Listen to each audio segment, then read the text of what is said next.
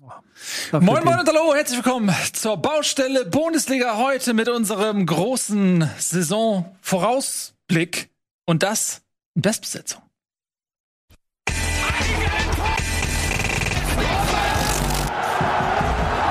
Wow.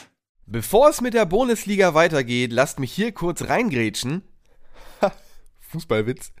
Und euch etwas über The Zone erzählen. Die sind nämlich Sponsor der heutigen Folge. Und passend zur Bundesliga haben sie auch das richtige Angebot im Gepäck, denn ab dieser Saison zeigt The Zone alle Freitags- und Sonntagsspiele der ersten Fußball-Bundesliga und nahezu alle Spiele inklusive der Konferenz von der UEFA Champions League. Das Ganze gibt es natürlich live, aber auch wie gewohnt jederzeit auf Abruf im Real Life oder als Highlights, damit ihr nie vor der schicksalshaften Entscheidung stehen müsst, ob ihr nun Rocket Beans oder Fußball schaut. Da lacht das Herz. Und abgesehen vom Timing seid ihr auch bei der Plattform flexibel, denn der Zone gibt es auf nahezu allen webfähigen Geräten, egal ob auf dem Smart TV im Wohnzimmer, auf euren Android- oder iOS-Smartphones oder Tablets, der PS4 und 5.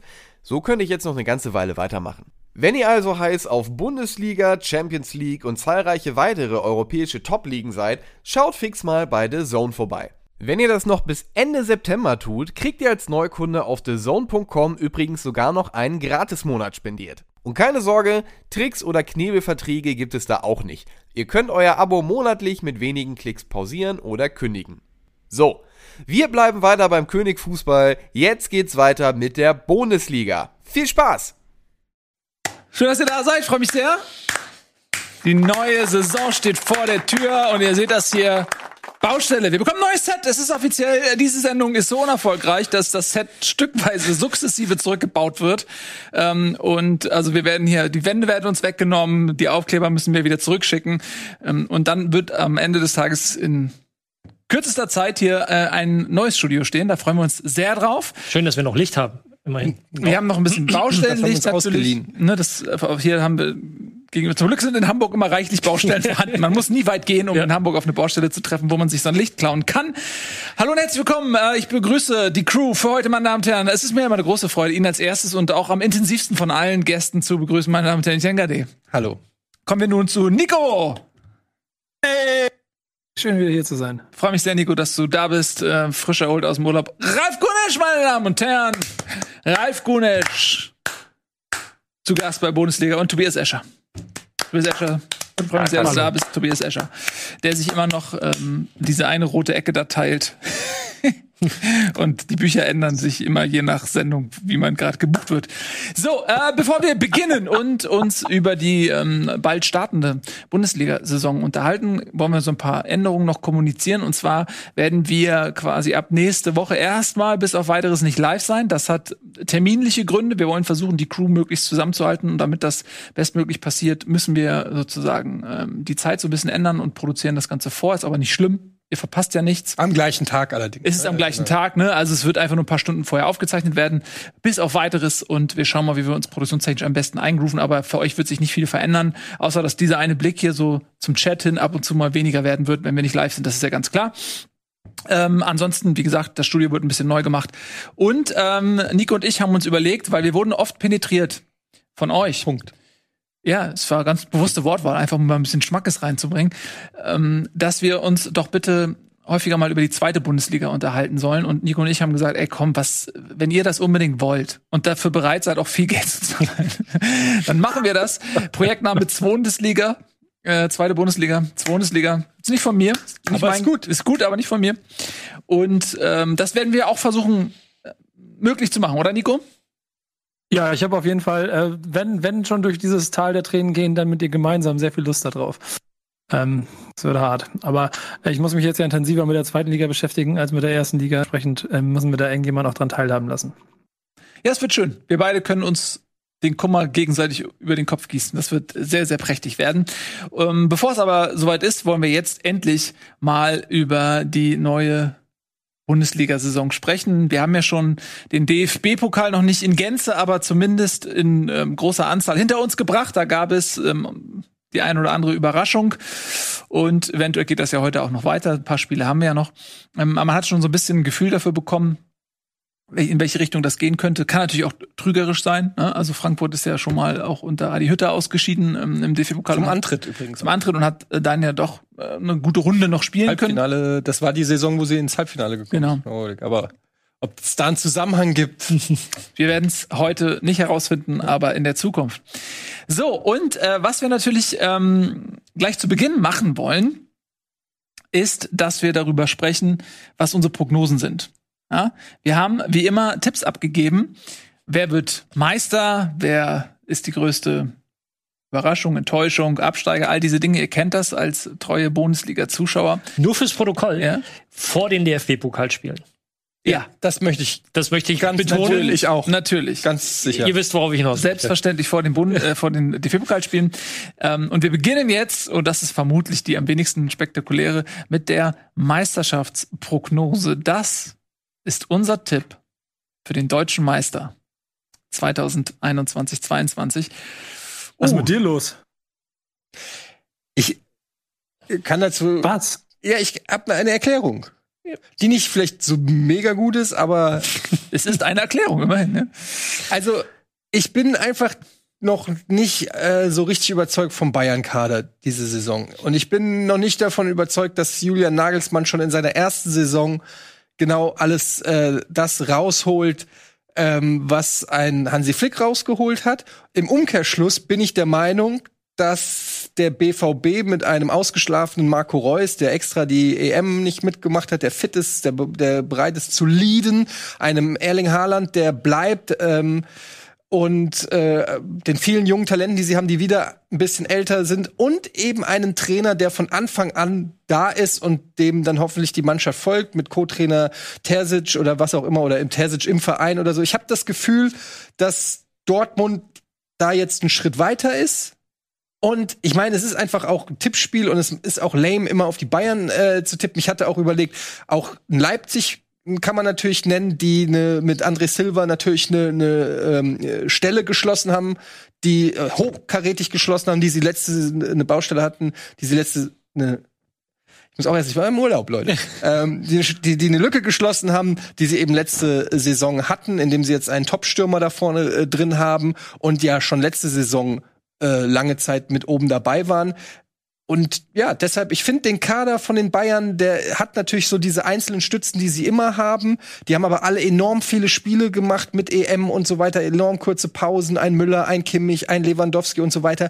Und ich habe irgendwie das Gefühl, wenn es eine Saison gibt, wo die mal schwächeln könnten, wo der Umbruch vielleicht stattfinden muss, ein Sané kommt ein bisschen beschädigt aus dieser EM raus und so, dann ist es vielleicht jetzt diese Saison. Natürlich sind sie irgendwie immer Favorit, aber ich habe gedacht, wenn ich mich mal mit einem mutigen Tipp rauswage, dann jetzt.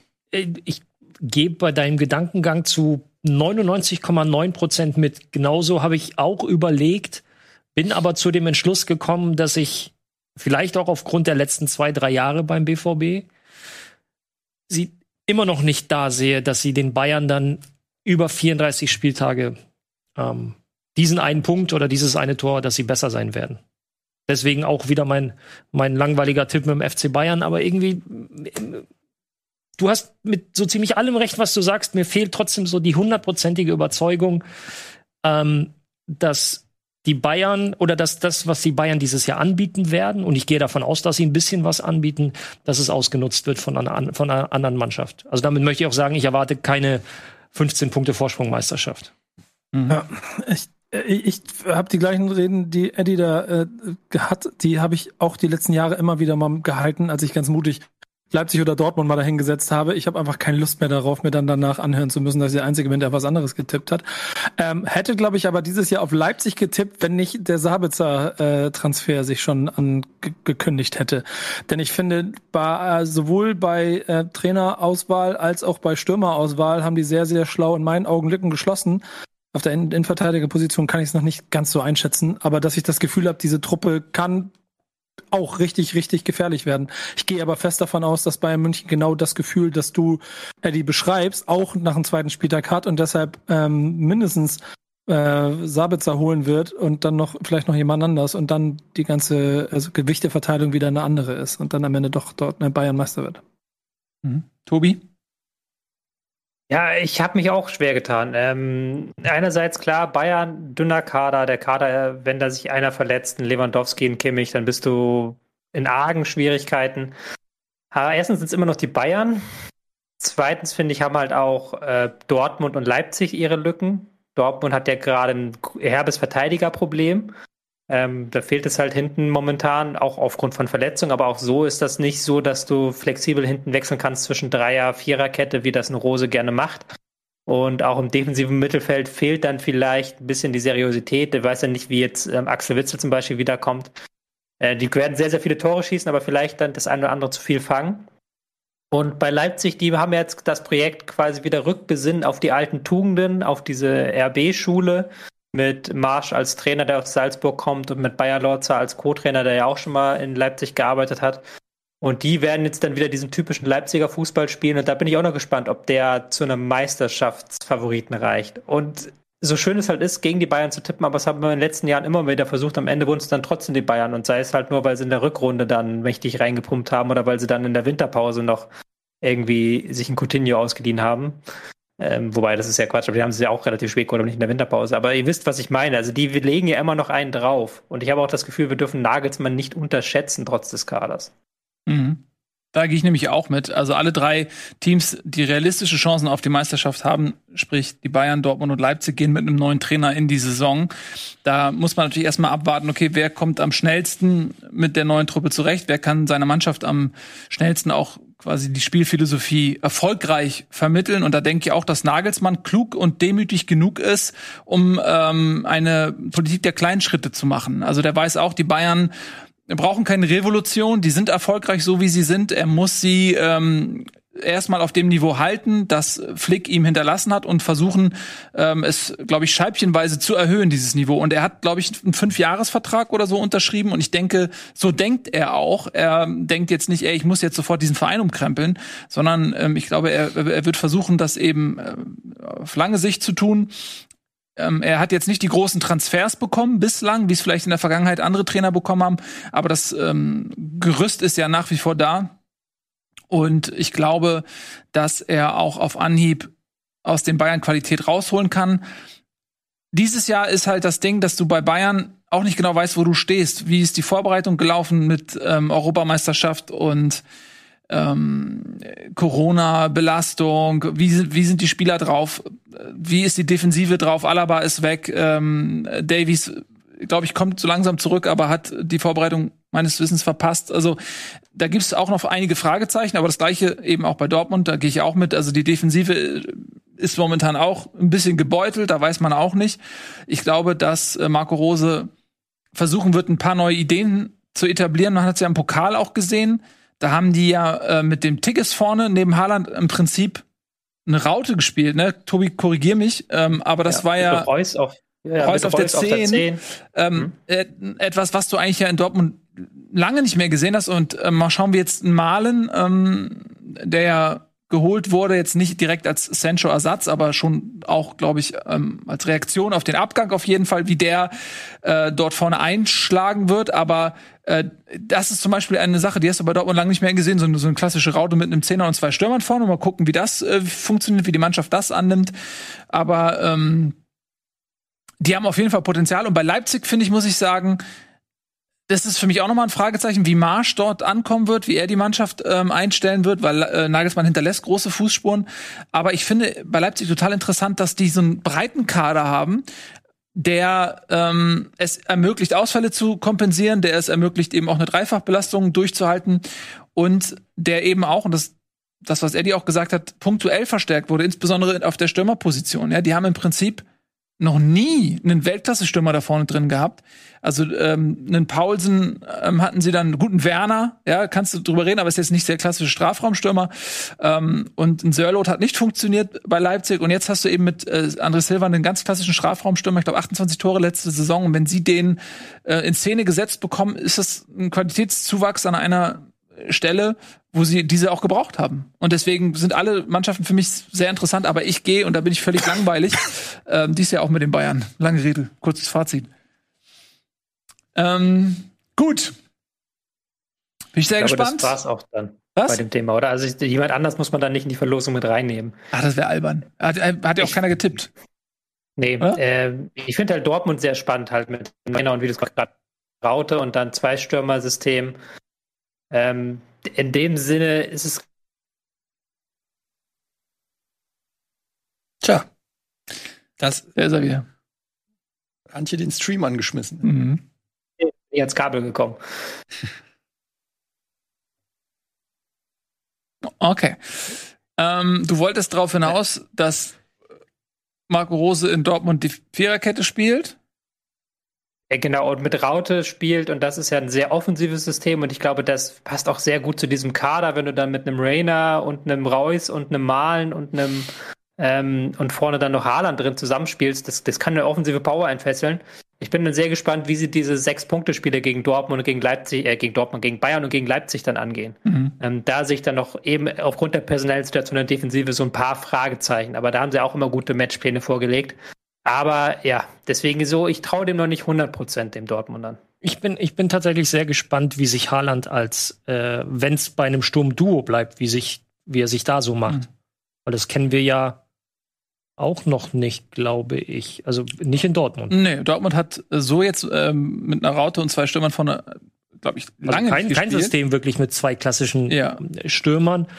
Müsste jetzt mal zurückschauen, wie das in Salzburg war bei Haaland. Das habe ich jetzt ehrlich gesagt nicht auf dem Schirm, aber ähm, so vom Spieltypen her, wenn er, wenn er mehr oder weniger auf der gleichen Höhe jemanden hat, mit dem er entweder spielen oder sich gegenseitig Räume freimachen, ja, Mhm. also ganz wertfrei. Ich bin, bin sehr gespannt, wie es wird. Mhm. Ich bin ähm, auch sehr gespannt, wie man unter Rose versucht, gegen tiefstehende Gegner Lösungen zu finden, weil ähm, Also den Dortmund, die Lösung für Dortmund. Ja, ja, natürlich, gegen tiefstehende Gegner. Also, ne? gegen ähm, also im Prinzip das Problem, das oder die Frage, die wir bei Dortmund seit zwei, drei Jahren stellen. Genau, und die Antwort war in der letzten Saison äh, Jaden Sancho. So, als der verletzt gefehlt hat, da hattest du wieder diese Probleme gegen Mannschaften wie Köln und so. Ähm, und als er dann aus der Verletzung wiederkam, da hast du gemerkt, was er dieser Mannschaft bringt, ja, in diesen 1 zu 1 Situationen, ähm, wenn er mit Guerrero ähm, über links kombiniert hat und dann äh, Haaland irgendwie in Szene gesetzt hat. Da liefen unglaublich viele Angriffe über Sancho und den müssen sie jetzt ersetzen. Und ich glaube, dass Malen ein anderer Spieler ist. Das hat ja auch Rose gesagt. Ähm, ein anderer Spielertyp, ja, der wird andere Dinge machen, der wird sicherlich Qualität hinzufügen, aber eben auf eine andere Art und Weise. Und da bin ich sehr gespannt, ähm, wie sie das lösen können, auch wenn sie mit einer Viererkette spielen, was zum Beispiel wirklich Guerrero angeht, der für mich auch ein Schlüsselspieler war in der letzten Saison, wenn er äh, in der Fünferkette sehr offensiv agieren konnte und in der Viererkette ja, da muss er ja wahrscheinlich erstmal ein bisschen defensiver denken. Und ähm, das ist nicht, glaube ich, ist nicht unbedingt seine Stärke. Also er ist ein überragender Spieler, aber ähm, für mich eher kommen diese Stärken zu tragen, äh, wenn sie in der Fünferkette spielen und er ein bisschen offensiver spielen kann, oder? Aber wenn wir schon mal Es bei wird, der. glaub, äh, Ja, sagt Tobi. ich glaube, es wird wichtig, das, das Mittelfeld dann gut einzubinden. Also es wird, glaube ich, wichtig, dass der Hut nochmal einen Schritt macht, dass ähm, ein äh, Bellingham einen Schritt macht, vielleicht, dass man auch einen Brand wieder so halbwegs hinkriegt, dass er defensiv mehr mitarbeitet, dass man den auch mal auf eine Acht stellen kann. Ich glaube, da, das wird der Schlüssel sein, weil du hast ja gerade recht, Guerrero musste nach vorne bringen, Malen, Haaland sowieso, ein Reus noch. Da brauchst du halt ein gutes Mittelfeld, das das ausbalanciert.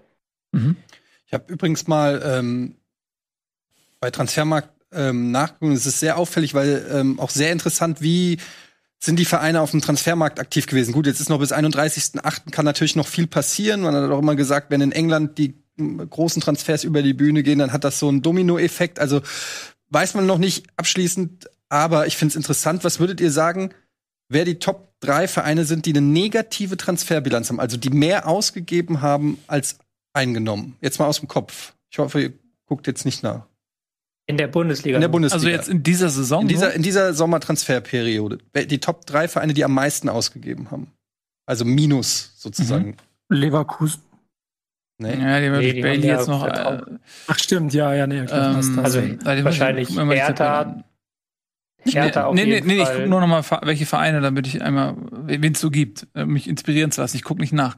Ähm, warte mal, die Bayern haben eigentlich nichts gemacht. Leipzig hat auch durch Upamecano und so weiter viel eingenommen. Äh, äh, Dortmund auch nicht. Wolfsburg, äh, Frankfurt. Ja, warte mal. Union, wen haben die denn gekauft? Ich löse mal auf, damit Ja. es nicht zu langweilig wird. ich jetzt wieder neugierig. Ähm, also Platz eins sind tatsächlich die Bayern durch den Upamecano-Verkauf, haben aber keine Transfereinnahmen Ja. gehabt, größ, äh, größere, also fast Ja. alle ablösefrei gegangen, Ja. sind also bei ähm, momentan minus 42 Millionen. Dann kommt Wolfsburg Mhm. Als äh, zweiter Verein mit minus 35 Millionen. Da sind natürlich Bornau haben sie ähm, gekauft. äh, Bornau, Mencher, Ja. ähm, Franks, den ich gar nicht kenne. Asta Franks hat auch 8 Millionen gekostet. Maximilian Philipp wurde noch die Kaufoption Mhm. gezogen, auch noch mal 7,5 Millionen. Und dann auf Platz 3, und das ist, finde ich, die Überraschung, ist Union Berlin schon. Mhm. Mit 12, knapp 12 Millionen haben die ausgegeben. Ähm, also mehr als sie, also ist der trans negative Transferbilanz. Und alle anderen Vereine haben fast eine, entweder eine ganz kleine negative oder sogar eine positive. Und viele größere Vereine, wie auch zum Beispiel Dortmund, haben teilweise 30, 40 Millionen plus, Eintracht Frankfurt noch 20 Millionen plus und so weiter.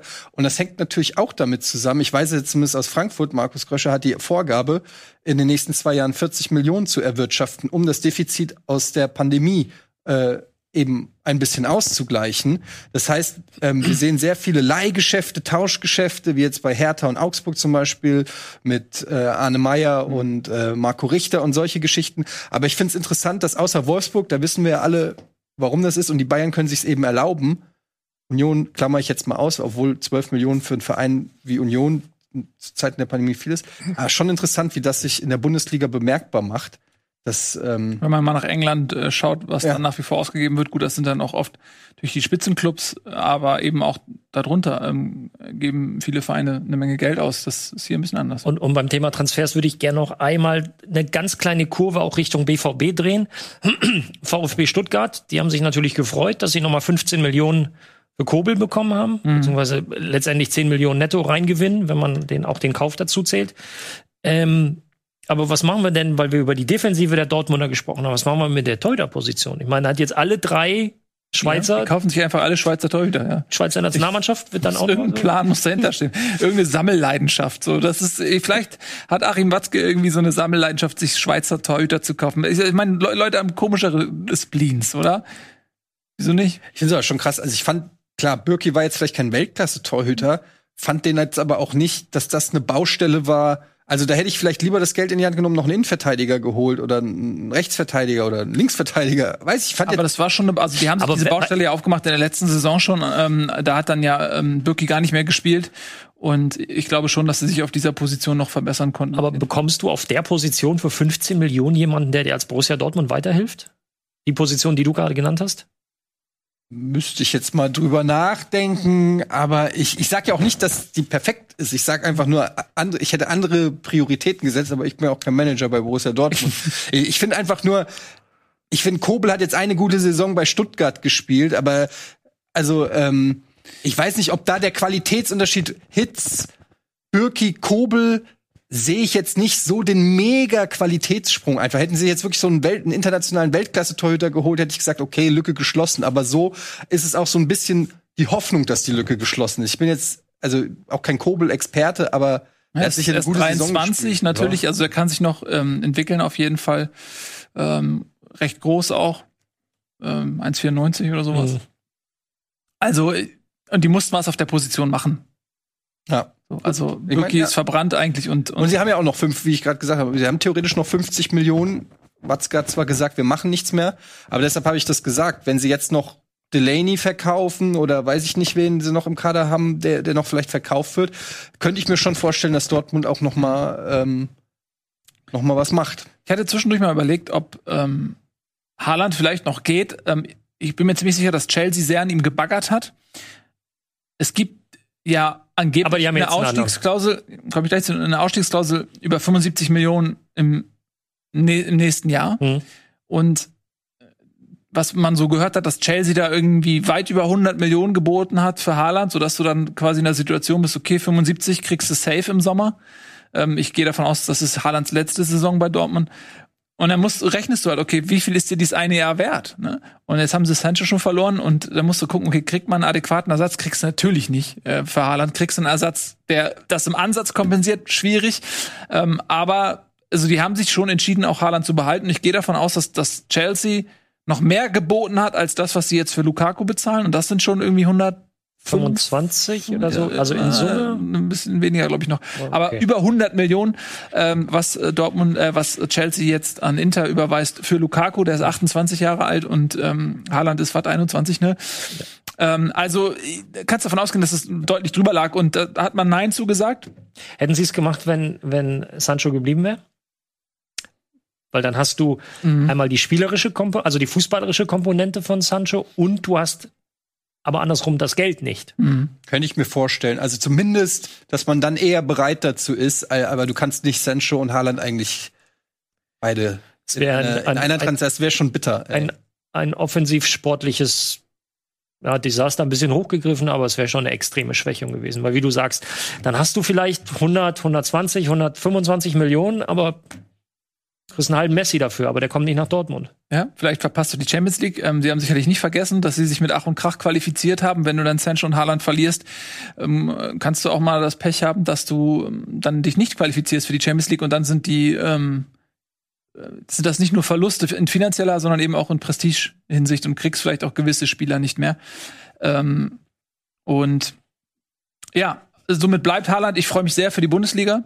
Und ähm, Chelsea wird 60, 60 in 60, das ist schon Was? 60? 60 Ach so, 60, 60 Scorer in 60 Spielen. Ja, Ja, ja. ganz genau. Aber äh, auch Chelsea wird interessant zu sein, äh, sehen zu, äh, interessant äh, zu sehen sein, der amtierende Champions League Sieger jetzt eben noch mal mit einer Verstärkung da vorne drin. Eben, genau das. Also jetzt ohne in die Premier League abzurutschen, aber schau dir jetzt mal diese Offensive an. Ja. Und das Mittelfeld ist ja schon ganz gut gewesen und die Defensive stand ja auch ganz gut. Also wenn sie weiter Tuchels Weg folgen, dann müssen sich einige ganz schön strecken. Und übrigens, weil ich es im Chat gerade gelesen habe, viele haben auf Leipzig getippt, zu Recht getippt, weil nur mal nennen, wen sie geholt haben. André Silva 23 Millionen Schnäppchen. Ähm, Guaridol 18,8. Angelino gekauft 18 Millionen. Benjamin Heinrichs geholt, äh, Henrichs geholt, äh, 15 Millionen. Simakan geholt, 15 Millionen. So einen kleinen Caden Clark, 18-jähriges Talent aus Amerika für 1, irgendwas geholt. Trotzdem Transferbilanz positiv. Konate macht's möglich Upamecano. und Upamecano. Beide zusammen knapp für 90 Millionen vertickt. Ja. Also ähm, da muss man dann auch einfach mal loben, so leid's mir tut. Natürlich hängen die am Geldtropf und sind an solche Talente nur rangekommen. Brauchen das Thema brauchen wir nicht aufmachen. Aber auch dann gut gewirtschaftet mit dieser Kohle, weil du holst eben auch Spieler, die ihren Marktwert um ein Vielfaches gesteigert haben und ähm, ja müssen nicht ins Minus gehen und äh, das muss man dann auch positiv zumindest Und jetzt freust du dich, weil der Mann, der das bewerkstelligt hat, Hm. arbeitet jetzt für deinen Verein. kann ich nicht beurteilen, ob er es ist. Es gibt ja Leute in Leipzig, äh, die ihm vorgesetzt waren, die behaupten, ähm, sie haben es trotz ihm geschafft. Also Naja, also die Frage ist, äh, muss man sich wirklich stellen, wenn, wenn ich kann das nicht beurteilen. Ich Ja. halte Kröscher eigentlich für einen, für einen sehr guten Typ, aber mir fehlen, fehlen auch die Insiderwissen. Aber äh, wenn Leipzig ihn gehen lässt, ich. ja gut, ist ja immer ein Machtkampf. Ne? Ja. Ähm, ich glaube, äh, oft ist es so, mit Minslav hast du natürlich auch so ein Alpha-Tier da und dann vielleicht willst, also ist natürlich auch immer die Frage, willst du in einem sehr willst- guten wie viel Ver- willst du in einem sehr Konzernstrategie umsetzen und wie viel Ja, nicht nur willst das, du willst du in einem sehr guten Verein die zweite Geige sein oder in einem vielleicht mittelguten Verein, wie, wie formuliere ich das? Aber jetzt rein von der Perspektive, äh, von der sportlichen Perspektive, willst du da die Shots callen? Ähm, ist natürlich, man, aber man steckt da ja auch nicht drin, was da im zwischenmenschlichen Bereich äh, Das so ist alles vorgelaufen ist.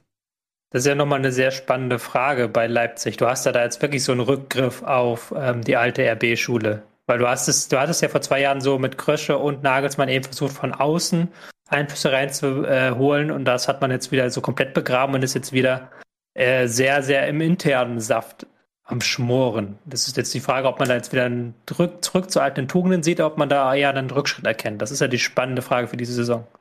Mhm. Ja, definitiv. Und die wird in der nächsten Woche, am ersten Spieltag, ähm, beantwortet. Und äh, ich bin schon ganz neugierig. Wir können ja einmal ganz kurz drauf schauen, wie denn diese Paarungen aussehen werden. Wir beginnen die Saison wie immer mit dem deutschen Meister, wie immer mit Bayern München, die auswärts bei Borussia Mönchengladbach antreten werden. Auch die haben einen neuen Trainer, mh, der aus Frankfurt kommt, Adi Hütter. Darf man auch sehr gespannt sein. Über Gladbach können wir, glaube ich, gleich auch noch mal dann sprechen. Ähm, dann haben wir ähm, am Samstag Wolfsburg gegen Bochum. Wir haben Union Berlin gegen Bayer Leverkusen. Stuttgart zu Hause gegen den Aufsteiger aus Fürth, Augsburg gegen Hoffenheim, Bielefeld gegen Freiburg Dortmund spielt dann am Samstagabend gegen Frankfurt. Schönes Eröffnungsspiel sicherlich auch für dich. Und am Sonntag haben wir dann noch Mainz gegen eben Leipzig und Köln gegen Hertha BSC. Und wir haben gleich für euch ähm, natürlich noch unsere anderen Kategorien und wir machen weiter mit den Überraschungen. Wer, wer glauben wir, warte, wer glauben wir, ähm, werden die größten Überraschungen sein? Aber ihr erfahrt erst nach der Werbung, was wir getippt haben.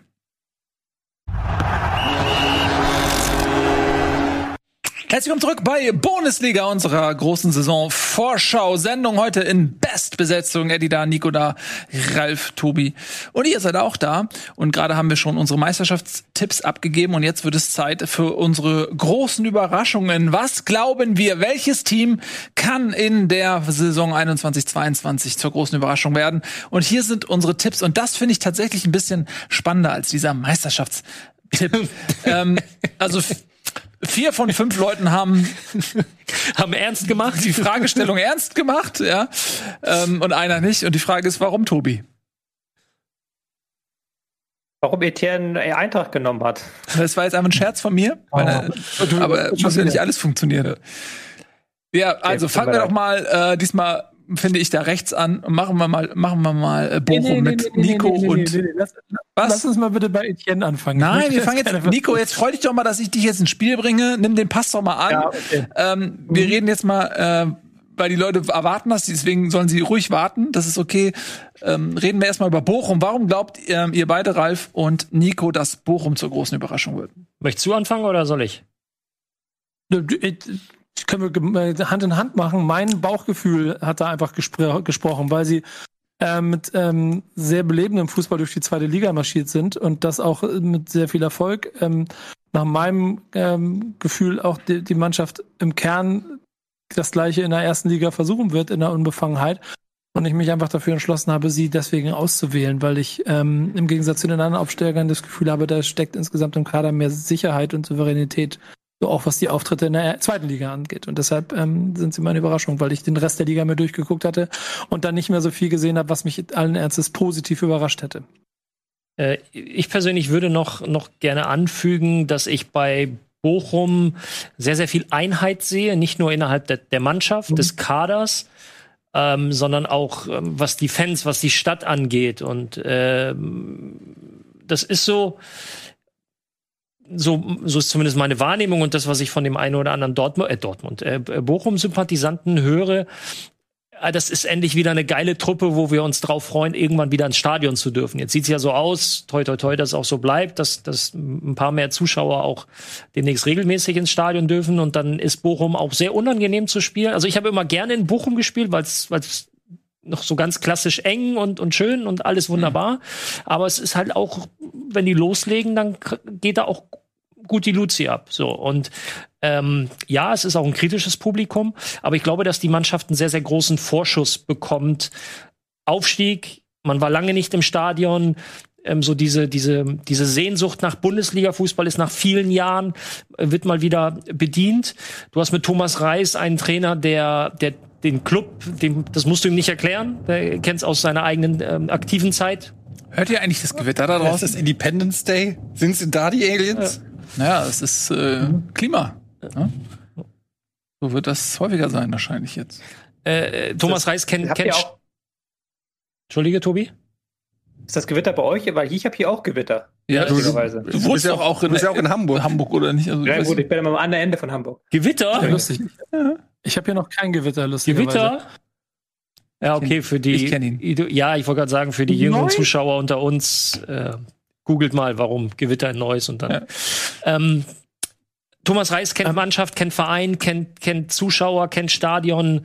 Das ist einfach, da passt viel Gutes oder da, da sind die richtigen Leute, sind momentan für mich bei Bochum zusammen. Deswegen traue ich ihnen zu, dass sie da eine, ähm, zumindest eine Rolle spielen, die man äh, jetzt so direkt nicht erwartet. Ob das jetzt, ich möchte nicht von einstellig sprechen, aber einfach, dass diese Mannschaft äh, Spaß machen wird. Ich glaube, Klassenhalt ist ja schon eine Überraschung da. Also das kann- ist ja, das muss man ja gar Ja, nicht ich- so hochgreifen. Ja, aber ich, ich würde ich würd da sogar noch einen Schritt weiter gehen, weil ich dann, also genau wie, genau wie äh, Ralle, Klassenerhalt wäre jetzt nicht die größte Überraschung. Dann, dann sind sie, äh, dann kannst du jeden Aufsteiger nehmen. Ich habe irgendwie vom Bauch ähm, Gefühl beim so Durchgehen der Mannschaften äh, so ein, so ein Union Berlin Gefühl gehabt. Äh, Das ist trotz ein bisschen sehr hoch, glaube ich. Nee, nee, nee, ich, ich rede ins, von dem, von dem, von dem Gefühl aus, äh, Ralle hat das gut auf den Punkt gebracht mit, mit der Gesamteinheit, aber mit der Gesamtkonstitution von dem, was ich so wahrgenommen habe, habe ich das Gefühl, das ist etwas da, da die, die marschieren, die gehen einfach erstmal weiter, auch wenn der Topscorer weg ist, haben ja da ganz wild ähm, ähm, Spieler aus allen Richtungen geholt, wo ich jetzt nicht einschätzen kann, inwiefern die jetzt wirklich eine Unterstützung sind, aber genau das macht sie für mich zu so einer äh, äh, Potenziellen Überraschung. undefinierbaren Masse. Ja, genau, potenzielle Überraschung. Was Mhm. ich mir da als Frage stelle, tatsächlich, ich habe das auch überlegt und ich habe sie auch nicht als direkten Absteiger getippt. Aber dadurch durch den Abgang von Schulch haben sie halt keinen Spieler mehr, der wirklich kreativ ist. Und der, der, über den lief ja auch ganz, ganz viel. Und klar können sie jetzt auf die Geschwindigkeit setzen von Holtmann, von Anti, äh, Anti Acay, von Zoller und dann Konterfußball spielen. Aber das muss man erstmal noch, er muss sich erstmal noch zeigen, ob sie das dann in der ersten Liga so hinbekommen gegen Gegner, die dann namhafter sind. Gerade am Mittelfeld mit Tesche und Lucilla sind sie eher ähm, langsam besetzt, eher bedächtig besetzt. Da bin ich auch gespannt, ob sie da das Tempo mitgehen können in der ersten Spielklasse. Auch die Außenverteidigerposition ist suboptimal. Aber grundsätzlich ist das halt eine Mannschaft, die wie Bielefeld oder ich glaube Union, ja, der Vergleich an die, für die erste Union-Saison ist vielleicht gar nicht so schlecht, Nico, dass die halt wirklich mit Kampf und Krampf sich da durch Ja. ähm, beißen gegen die Gegner. Und wenn ich eins aus den Erfahrungen äh, mitgenommen habe, aus Zeiten, wo ich noch äh, selber Erstliga-Fußball am eigenen Leib gespürt habe, dass das die Faktoren sind, womit du in dieser Liga relativ schnell von 18 auf 10 hochgehen kannst. Dann ist es auch irgendwann limitiert, aber dann wäre der VfB Bochum für mich schon eine Überraschung der Saison. Ja, für mich wäre ein Klassenerhalt Bochums schon eine Überraschung. Mm, Sie haben natürlich wieder ein Jahr erwischt. Ich glaube, das habe ich letztes Jahr auch gesagt. Es hat nur bedingt funktioniert, ähm, wo es diverse Vereine gibt, die gegen den Abstieg spielen. Ne? Also du hast äh, natürlich Fürth, ganz klar. Du hast Bielefeld, du hast auch vielleicht Köln. Ähm, also wenn man sich in diesem Kandidatenkreis durchsetzen kann, kann es vielleicht sogar schon reichen. Ja, wenn du Fürth, Bielefeld, Köln hinter dir lässt, dann hast du die Klasse gehalten. So, das ist die Chance, die Bochum hat. Ähm, aber ich, äh, als jemand, der sie eher in der zweiten Liga durchaus verfolgen konnte, kann trotzdem diese Mannschaft nicht besonders gut einschätzen. Ich weiß nicht genau, ob sie so spielen werden, wie sie in der zweiten Liga gespielt haben, ob sie den Stil umstellen werden. Tobi hat ja gesagt, sie haben ja ein, zwei schnelle Leute da vorne drin, insbesondere Holtmann ist, glaube ich, irre schnell. Ähm, ist natürlich prädestiniert, sich dann ein bisschen hinten reinzustellen und zu gucken, kann man auf Konter gehen. Aber ich kann Bochum schwer einschätzen, muss ich sagen. Mal gucken, was die überhaupt machen in der zweiten Liga, in der ersten Liga. Deswegen hast du ja Hoffenheim genommen. Ja, gut, dann nehme ich die Überleitung an, wenn du sie, wenn du sie mir schon baust. Ja, ich habe tatsächlich Hoffenheim als Überraschung genommen, ähm, aus verschiedenen Gründen. Zum einen mh, sind sie jetzt im zweiten Jahr mit äh, Hoeneß als Trainer und äh, er hatte jetzt ein Jahr Zeit, ähm, dort anzukommen und seine Ideen zu etablieren. Mm. Und er hat eine Vorbereitung, ähm, in der mal nicht so viele Leute fehlen, wie es letztes Jahr war. Wenn wir uns mal zurückerinnern, das war Corona-Anfangszeit und dort wurde Hoffenheim ziemlich getroffen. Ja, die haben sehr, sehr viele Ausfälle gehabt. Erst Corona-bedingt, dann noch verletzungsbedingt, ähm, so dass Hoeneß eigentlich die ganze Zeit in der Defensive war und irgendwie gucken musste, wen stelle ich irgendwie auf. Dann hattest du Kramaric, der überragend gespielt hat, der dann auch noch längere Zeit verletzt war. Ähm, also äh, die waren sehr gebeutelt personell. Und jetzt, ähm, wenn viele Leute gesund bleiben sollten, dann hat Hoffenheim auf einmal eine ganz andere Mannschaft. Und die Qualität der Mannschaft ist gut. Also es ist eigentlich eine ganz gute Mannschaft. Also du hast halt wie Kramaric, äh, wenn der bleibt, also vorausgesetzt, Kramaric bleibt, ist ja klar. Wenn sich da jetzt auf dem Transfermarkt noch einiges tut, dann sind natürlich diese Prognosen auch ein Stück weit hinfällig.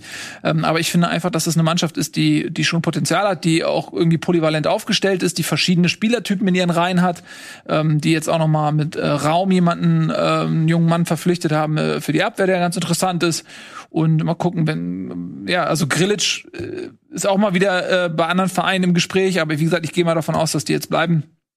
Und dann kann ich mir vorstellen, dass sie ähm, einige Plätze besser am Ende abschneiden werden als in der letzten Saison, weil sie eben auch keine Dreifachbelastung haben. Du hast Mannschaften, die Frankfurt, ähm, die eine Dreifachbelastung haben, zum Beispiel.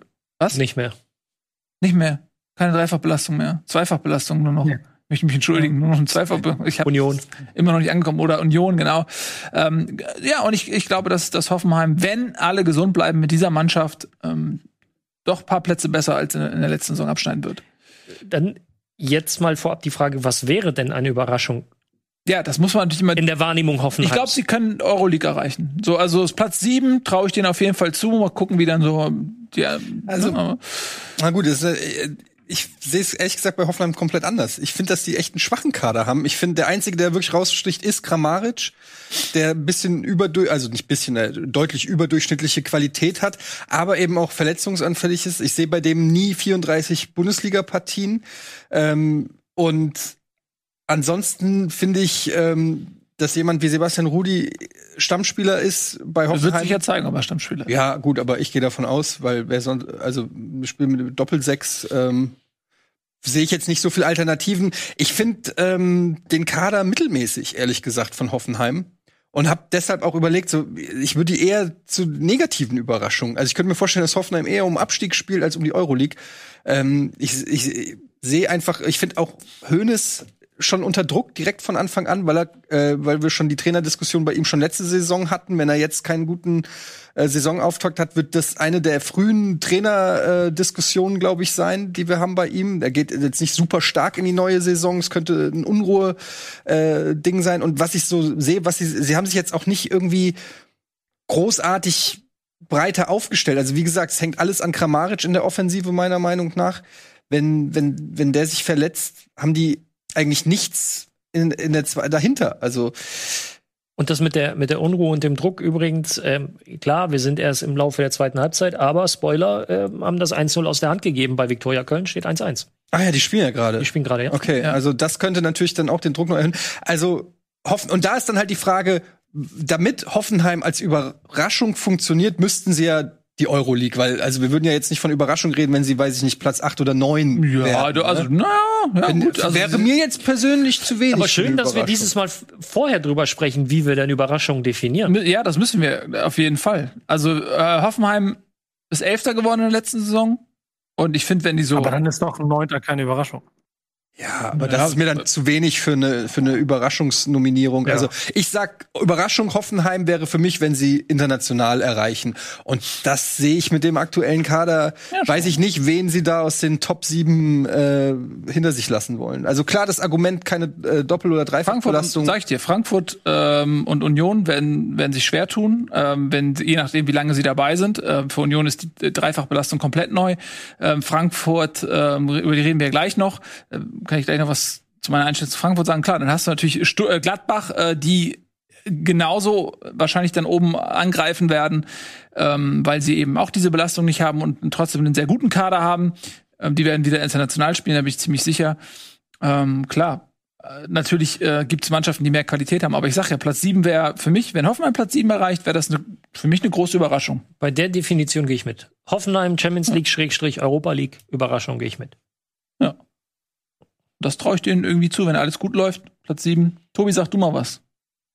Hm, Ja, zu Hoffenheim, das ist, die, die fallen mir schwer. Da kann ich nicht wirklich was zu sagen, weil ich weiß auch noch nicht, ob, wie gut Hoeneß eigentlich ist. Ob das letzte Saison tatsächlich eben Corona, Doppelbelastung und dann diese pragmatische Spielweise in der Rückrunde, ob das alles nicht wirklich Hoeneß war oder ob das tatsächlich er einfach das, diese, diesen Spielstil, diesen, diesen offensiven Ballbesitzstil nicht hinbekommt bei der, mit der Mannschaft. Da bin ich, bin ich noch überfragt. Und es zeigt, muss ja auch zeigen, so Raum ist natürlich ein klasse Transfer, aber der muss auch dann auf Bundesliga-Niveau performen. Der Kader ist eigentlich zu groß, finde ich tatsächlich sogar. Dafür, dass du keine Doppelbelastung hast. Ähm, das kann ja auch Mhm. immer Ärger geben. Insofern, für mich war das die am schwersten zu tippende Mannschaft, die Hoffenheimer. Gut, dann äh, ziehen wir weiter und ähm, machen wir jetzt mal weiter mit Eintracht Frankfurt. Du hast sie als positive Überraschung ähm, hergezogen und Das das habe ich nicht gesagt. ja, ja, das ist die Definition, das weißt du ja jetzt im fünften Jahr. Ähm, und ich weiß gar nicht, ob es das fünfte Jahr ist, ich habe es einfach behauptet. Ähm, Eintracht Frankfurt ist Fünfter geworden, ein Punkt hinter dem Champions League Platz 4. Und da frage ich mich, okay, wenn Frankfurt jetzt eine positive Überraschung sein soll, Schön, wie du noch mal. wie, nein, so war es nicht gemeint. Ich meine, das ist ja, das war ja, also eine, ich wollte nur mal zeigen, wie dicht die an, an dem Champions League Platz äh, Du machst es nicht haben. besser. Ähm, Naja, deswegen frage ich mich, wo, Ja, ja, da, wo ich- wäre für dich jetzt die positive Überraschung? Naja gut, also ich gehe jetzt, kann, man kann nicht immer nur von der letzten, meiner Meinung nach von der letzten Tabelle äh, Platz ausgehen, sondern ich gehe einfach davon aus, wie die Kader, wie der Kaderwert sozusagen ist. Und äh, da sind sie äh, in der Tat mit äh, Hoffenheim und Hertha ungefähr auf einem Level. Ähm, ich muss natürlich sagen, ich habe diesen Tipp abgegeben vor dem DFB-Pokalspiel äh, durchaus euphorisch. Ich habe mir von der Eintracht alle Testspiele angeguckt. Ich habe mir äh, alle übertragenen ähm, Trainingssessions, die teilweise zwei, drei Stunden gehen, angeguckt. Ähm, und es hat mir alles sehr, sehr gut gefallen. Ähm, auch ich, ich weiß ja, wer da noch kommt. Es fehlt noch der, der Wandstürmer, der ziemlich sicher noch kommen wird. Da wird auch, äh, glaube ich, noch ein bisschen Geld ausgegeben. Ähm, Hauge kommt noch aus Mailand, ähm, ein torgefährlicher Spieler. Ich glaube einfach, dass ähm, natürlich war das ein absolutes Debakel jetzt und lässt mich jetzt ein bisschen doof dastehen. Das äh, habe ich so nicht von der Mannschaft erwartet, dass ich jetzt hier sitze und so krass in der Rechtfertigung bin. Aber ich glaube, ähm, ich äh, glaube, dass da sehr viel Potenzial in dieser Mannschaft ist. Es kann natürlich sein, dass dieses Potenzial auch noch ein Jahr erstmal braucht unter Glasner Fußball. Ich glaube, er hat in seinem ersten Jahr in Wolfsburg auch noch nicht so viel gerissen. Also, dass das auch ein bisschen dauert, bis die Spieler das alles so annehmen. Aber ich habe mir gedacht, okay, ganz ehrlich, ich sehe drei Vereine, vielleicht vier Vereine, Bayern, Dortmund, Leipzig und Wolfsburg sehe ich deutlich besser vom Kader her. Und ich finde, dann fängt schon das Feld an, wo ich sage, Gladbach, Leverkusen, Hertha, ähm, Wolfsburg, Eintracht, da hängt sehr viel davon ab, wie, wer schnell in, in die Saison kommt, wie ähm, was mit Verletzungspech ist und so weiter. Und ich trau, ha- hab der Eintracht durchaus zugetraut, dann um die Plätze 4, 5, 6 mit diesen Mannschaften zu kämpfen. Und das wäre dann die Überraschung. Wär, wäre für, für mich ähm, nach Abgang äh, von Silva und den ganzen Dingen, die passiert sind, wäre das eine Überraschung. Kann natürlich genauso streiten, wie wenn ich jetzt sage, bei Hoffenheim ist für mich jetzt nicht so der, die mega Überraschung, wenn sie ähm, Platz sieben machen, kann man natürlich sagen, das spricht dann für die Eintracht, wenn man sagt, es ist keine Überraschung, wenn sie auf den Euroleague-Platz kommen. Aber ähm, eigentlich durch das Ausscheiden jetzt im DFB-Pokal wäre es eigentlich die krasseste Überraschung. Weil ich sehe hier im Chat, einige schreiben schon vom Abstieg, wir sind in der ersten Runde ausgeschieden. Also welche Mannschaft, die in der ersten Runde im DFB-Pokal ausscheidet, spielt dann, das muss ja eine überraschend gute Mannschaft sein, also eine, eine Überraschung sein, wenn die dann noch in die internationalen Plätze erreicht.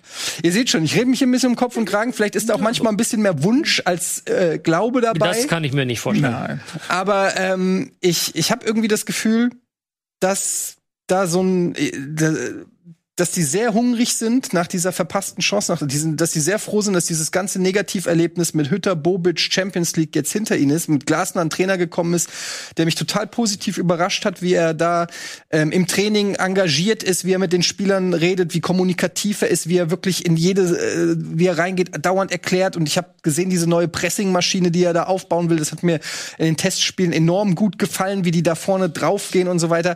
Ich habe einfach auch sehr viel Bock drauf. Und ich hoffe, dass mein Bock sich überträgt. Und ich wusste halt nicht so recht, es hing auch so ein bisschen zusammen, wen ich hätte sonst als Überraschung Hoffenheim. nehmen sollen. Ja, glaube ich halt Leverkusen. einfach nicht. Hoffenheim, Leverkusen. Also was muss Leverkusen? Sorry, Tobi, aber das ist für mich der mit Abstand bescheuertste Vote. Was muss denn Leverkusen erreichen, damit es eine Überraschung ist? Die müssen Meister werden, damit es eine Überraschung ist. Findest du? Ich Ja, finde, in den letzten nicht? Jahren, wenn die, wenn die sich auf einem Niveau bewegen mit den Top-Teams, wäre das schon eine Überraschung. Also normalerweise war ja immer. Es ist eine Überraschung, ist doch wenn sie unter die. Top 4 kommen. Sie sind doch der viert, teuer, der viert wertvollste Verein. Das ist doch keine Überraschung, wenn sie entsprechend ihres Wertes abschneiden. Das ist doch erwartungsgemäß. Wenn sie auf einem Niveau spielen mit äh, Dortmund, Bayern, Leipzig, wäre das schon eine Überraschung, finde ich. Also wenn die ganz, wenn die, die, wenn die deutlich die beste Mannschaft Top 4 sind, das haben sie auch in den letzten Jahren nicht geschafft. Und ich glaube, man kann ja auch weiche, weiche Faktoren mit einbeziehen. Also wie, wie spielen sie Fußball? Und ähm, äh, schaffen sie eine Begeisterungsfähigkeit und etc. pp. Das ist ja auch noch eine Überraschung, kann ja auch noch überraschend guter Fußball sein, einfach. Aber ich wollte noch zur Eintracht sagen, Ja. ähm, ich finde schon, du hast schon recht, ich will da gar nicht widersprechen. Wenn Eintracht wieder Europa League schafft, ist das für einen Verein wie eine Eintracht eine, was Besonderes. Und das wäre auch eine Überraschung, weil das, glaube ich, haben sie auch noch nicht geschafft, Back-to-Back Europa League. Also ähm, insofern, Was mich ein bisschen negativ stimmt, ist, dass der Kader, finde ich, nicht unbedingt mega tief ist für eine drei, äh, beziehungsweise Zweifachbelastung für eine Europa League. Dass ja diese Europa League-Sache auch mal wieder Kräfte abzieht und dass es ja immer schwierig ist, ähm, Donnerstag und Sonntag performen zu müssen. Das ist, ist so ein sehr negativer Faktor. Und eben die Frage, ob Glasner sich dann da weiterentwickelt. Weil das war ja auch sein Problem im ersten Wolfsburg-Jahr, dass er die Doppelbelastung hatte mit äh, Europa League damals noch. Und äh, der dann nicht in diese eingespielte Mannschaft hinbekommen hat, wie er es in seinem zweiten Jahr hinbekommen hat, wo keine Europa League da war. Da bin ich gespannt, weil er ja auch ein Trainer ist, der sehr, sehr gerne dieselbe Elf immer und immer wieder spielen lässt. Und das wird in Frankfurt nicht möglich sein in der Hinrunde. Da bin ich gespannt, ob sie da dann die Lösung finden. Ja, ich auch. Also diese, diese Doppelbelastung ist natürlich äh, durchaus ein Thema. Insofern fast schon, ja, also Vorteil, dass ich, sie aus ich, dem DFB Ich nehme jetzt mal äh, die Chance und sage auch noch was dazu. Ähm, und warum komme ich gleich noch mal zu. Ähm, ich glaube, dass äh, Frankfurt Gefahr läuft, dass sie eher eine schwache Saison spielen. Ähm, das Problem ist, es ist jetzt insofern noch nicht vorhersehbar, weil die Kader noch nicht komplett sind und Frankfurt wird noch was machen und da muss man natürlich auch abwarten, was sie machen. Ich kann nur von dem ausgehen, wie es jetzt ist ähm, und da ist es so, dass äh, sie mit André Silva einen überragenden Spieler hatten im letzten Jahr. 28 Tore. Der, der war so torgefährlich. Er gefühlt in jedem Spiel war der da. Der ist einfach mal weg. Und der war so gut in diesem Jahr, dass er ähm, Jovic der ja von Real Madrid zurückkam, der ja eigentlich der krasse Stürmer in Frankfurt war, den komplett in Schatten gestellt hat. Lag natürlich auch an Jovic selbst, weil er nicht so überragend performt hat. Ähm, aber was ich damit sagen will, ist, dass ja Jovic auch noch ein Superspieler ist. Und die beiden sind gegangen. Und du hast bei Frankfurt ähm, das Händchen gehabt in den letzten Jahren, wenn diese wichtigen Offensivspieler gegangen sind, dass sie gut ersetzt worden sind. Also du hattest einen, einen Haller, ähm, der gegangen ist, der wurde dann gut ersetzt. Najovic hat viel Geld gemacht, kam dann wieder zurück. Ähm, Rebic ist weg. Die wurden alle irgendwie ersetzt, war immer so. Und jetzt ist für mich dieser Sturm ein großes Fragezeichen, weil äh, diese Achse Kostic äh, Silva ist einfach weg. Und dann muss man mal gucken, was, was da am Ende noch äh, auf dem Platz steht. Sag ich, und das, das kann ich jetzt ja noch nicht beurteilen. Ich kann nur das beurteilen, was ich sehe. Äh, Kostic ist auch noch ein Fragezeichen. Ähm, ich weiß nicht, ob er bleibt. Es wird seit immer, im Prinzip, seit er diese guten Leistungen bringt, wird immer wieder. Ja, den musst äh, du dann auch in der Rechnung drin lassen. Ja, genau, Also- genau den lasse ich jetzt drinne, ne? Aber das ist halt genau so ein Ding. Rein theoretisch, also der, der Kostic ist halt ein unglaublich wichtiges Puzzlestück für die Eintracht, weil Und er das ist aber genau der Faktor. viel scored. Genau, und da muss halt gucken, findet er, also wenn er bleibt, und wir gehen jetzt davon aus, dass er bleibt, weil wie gesagt, ich habe diese Mannschaft, dann muss er halt irgendwie aber jemanden finden, mit dem er ähnlich harmoniert, wie er in der Vergangenheit mit diesen tollen Stürmern Ja. harmonieren konnte. Ähm, und das sehe ich halt Stand jetzt nicht. Äh, dazu muss man eben wie gucken, wie performt ein Younes ähm, und Kamada, Bleibt wenn, wenn, wenn die vorne äh, eben diese Anspielstationen fehlen. Und dann hast du eben halt, wie gesagt, diese äh, Doppelbelastung noch. Und äh, DFB-Pokal ist, finde ich, die einfachste ähm, der Belastungen, weil du keine weiten Reisen hast und weil du nicht so viele Spiele hast. Europa ist was anderes. Da hast du teilweise knüppelharte äh, Touren, ähm, die du da haben musst. Und wenn du dann in der Breite auch nicht ähm, die Qualität hast, äh, momentan sehe ich sie bei der Eintracht nicht, so diese krasse Breite, dann kann das einfach echt ein Problem werden. Das haben in der Vergangenheit schon viele Mannschaften äh, gezeigt, dass äh, Europa eine Belastung ist, die dann ähm, dazu führt, dass man in der Bundesliga ein bisschen abreißen lassen muss. Ähm, und es gibt einen neuen Trainer. So muss man auch mal schauen, wie, wie schnell der seine Ideen ähm, dort einbringen kann, sodass ich eben davon ausgehe, okay, Eintracht war kurz vor der Champions League. Das ist so der Maßstab, den ich habe. Ähm, und äh, deswegen sehe ich eher Gefahr, dass die Eintracht eher zu einer Enttäuschung wird als zu einer Überraschung, weil da eben noch sehr viele Fragezeichen in der Mannschaft sind. Ich möchte ganz kurz darauf noch eingehen. Natürlich. Erstens, ich habe ja Silver gesehen. Natürlich, die Statistik ist krass, 28 Tore. Und trotzdem sage ich, ähm, die Marke wird er bei, bei einer offensiveren und besseren Mannschaft ähm, wie Leipzig, glaube ich, nicht noch mal erreichen. Ähm, Geht ja darum, welchen Silva- Wert er für Frankfurt Ja, aber ich glaube, dass Silva einfach auch enorm profitiert hat, einfach von jemandem wie Philipp Kostic. Und du musst erst mal jemanden finden, der dir die Flanken so auflegt wie ein Philipp Kostic. Ähm, ja, Frankfurt muss jemanden finden, der sie so verwandelt wie Silva. Weil beides, wir reden, wir reden beides. nicht über Leipzig gerade, wir ja, reden über Frankfurt. Beides, aber der, äh, irgendjemand wird ja dann da stehen, wo äh, hoffentlich Silva äh, stand im Strafraum, nämlich ein Stürmer äh, wird ja meistens irgendwo da stehen und wenn da Flanken reinkommen, äh, haben auch, äh, wie gesagt, es wurde damals gesagt, ein, ein, ein Jovic ist nicht zu ersetzen, ein Silva ist nicht zu ersetzen. Wenn die Flanken gut reinkommen, wenn, die, wenn du bedient wirst von einem Kamada und einem Kostic, dann gibt's schlimmere äh, äh, Positionen als den Stürmer äh, zu haben, weil du einfach gut bedient wirst. Ich bin mir sicher, dass dieser Stürmer noch kommt. Ähm, Ja, aber den kann ich ja nicht einfließen nee, lassen. aber ich und äh, ich muss ja weit rein, ich muss ja die Saison komplett äh, Ja, aber äh, entweder decken. sagen wir, wir nehmen den Status quo oder wir reden über das, was noch kommt. Und das, wenn, wenn noch welche kommen, na klar, das kann ich ja nicht, dann, wenn da jetzt noch zwei richtig starke Stürmer Ja kommen. gut, aber ich muss ja die ganze, wenn ich eine ne? Überraschung für eine Saison wähle, muss ich ja mir vorstellen, wie der Kader auch die gesamte Saison aussieht. Du, du sagst ja auch, du gibst ja auch Prognosen für, weiß ich nicht, ähm, äh, englische Wochen ab oder so. Die sind ja auch noch nicht eingetreten. Also irgendwo bewegen wir uns ja immer zwischen den aktuellen Fakten und dem, was sein könnte. So und beim sein könnte ist es mir klar, äh, dass auch die Eintracht-Verantwortlichen sehen, dass da noch ein Stoßstürmer fehlt und ich bin mir sicher, dass der kommt. Aber selbst wenn wir den Stoßstürmer rauslassen, glaube ich, dass wir eine sehr interessante Offensive haben. Ich, was ich nur sage, ist, dass ich glaube, dass der Faktor Kostic fast wichtiger ist. Also ich glaube, ein Silver, wenn Silver geblieben wäre und ein Kostic gegangen wäre, wäre es schwieriger für die Eintracht gewesen ähm, als umgekehrt. Und was ich eigentlich nur sagen wollte, ist, weil es eben so ist, wie du gerade sagst, mit den vielen äh, Punkten, Silver ist weg, Doppelbelastung, wäre es ja eine Überraschung, wenn sie in die Euroleague kommen. Gut.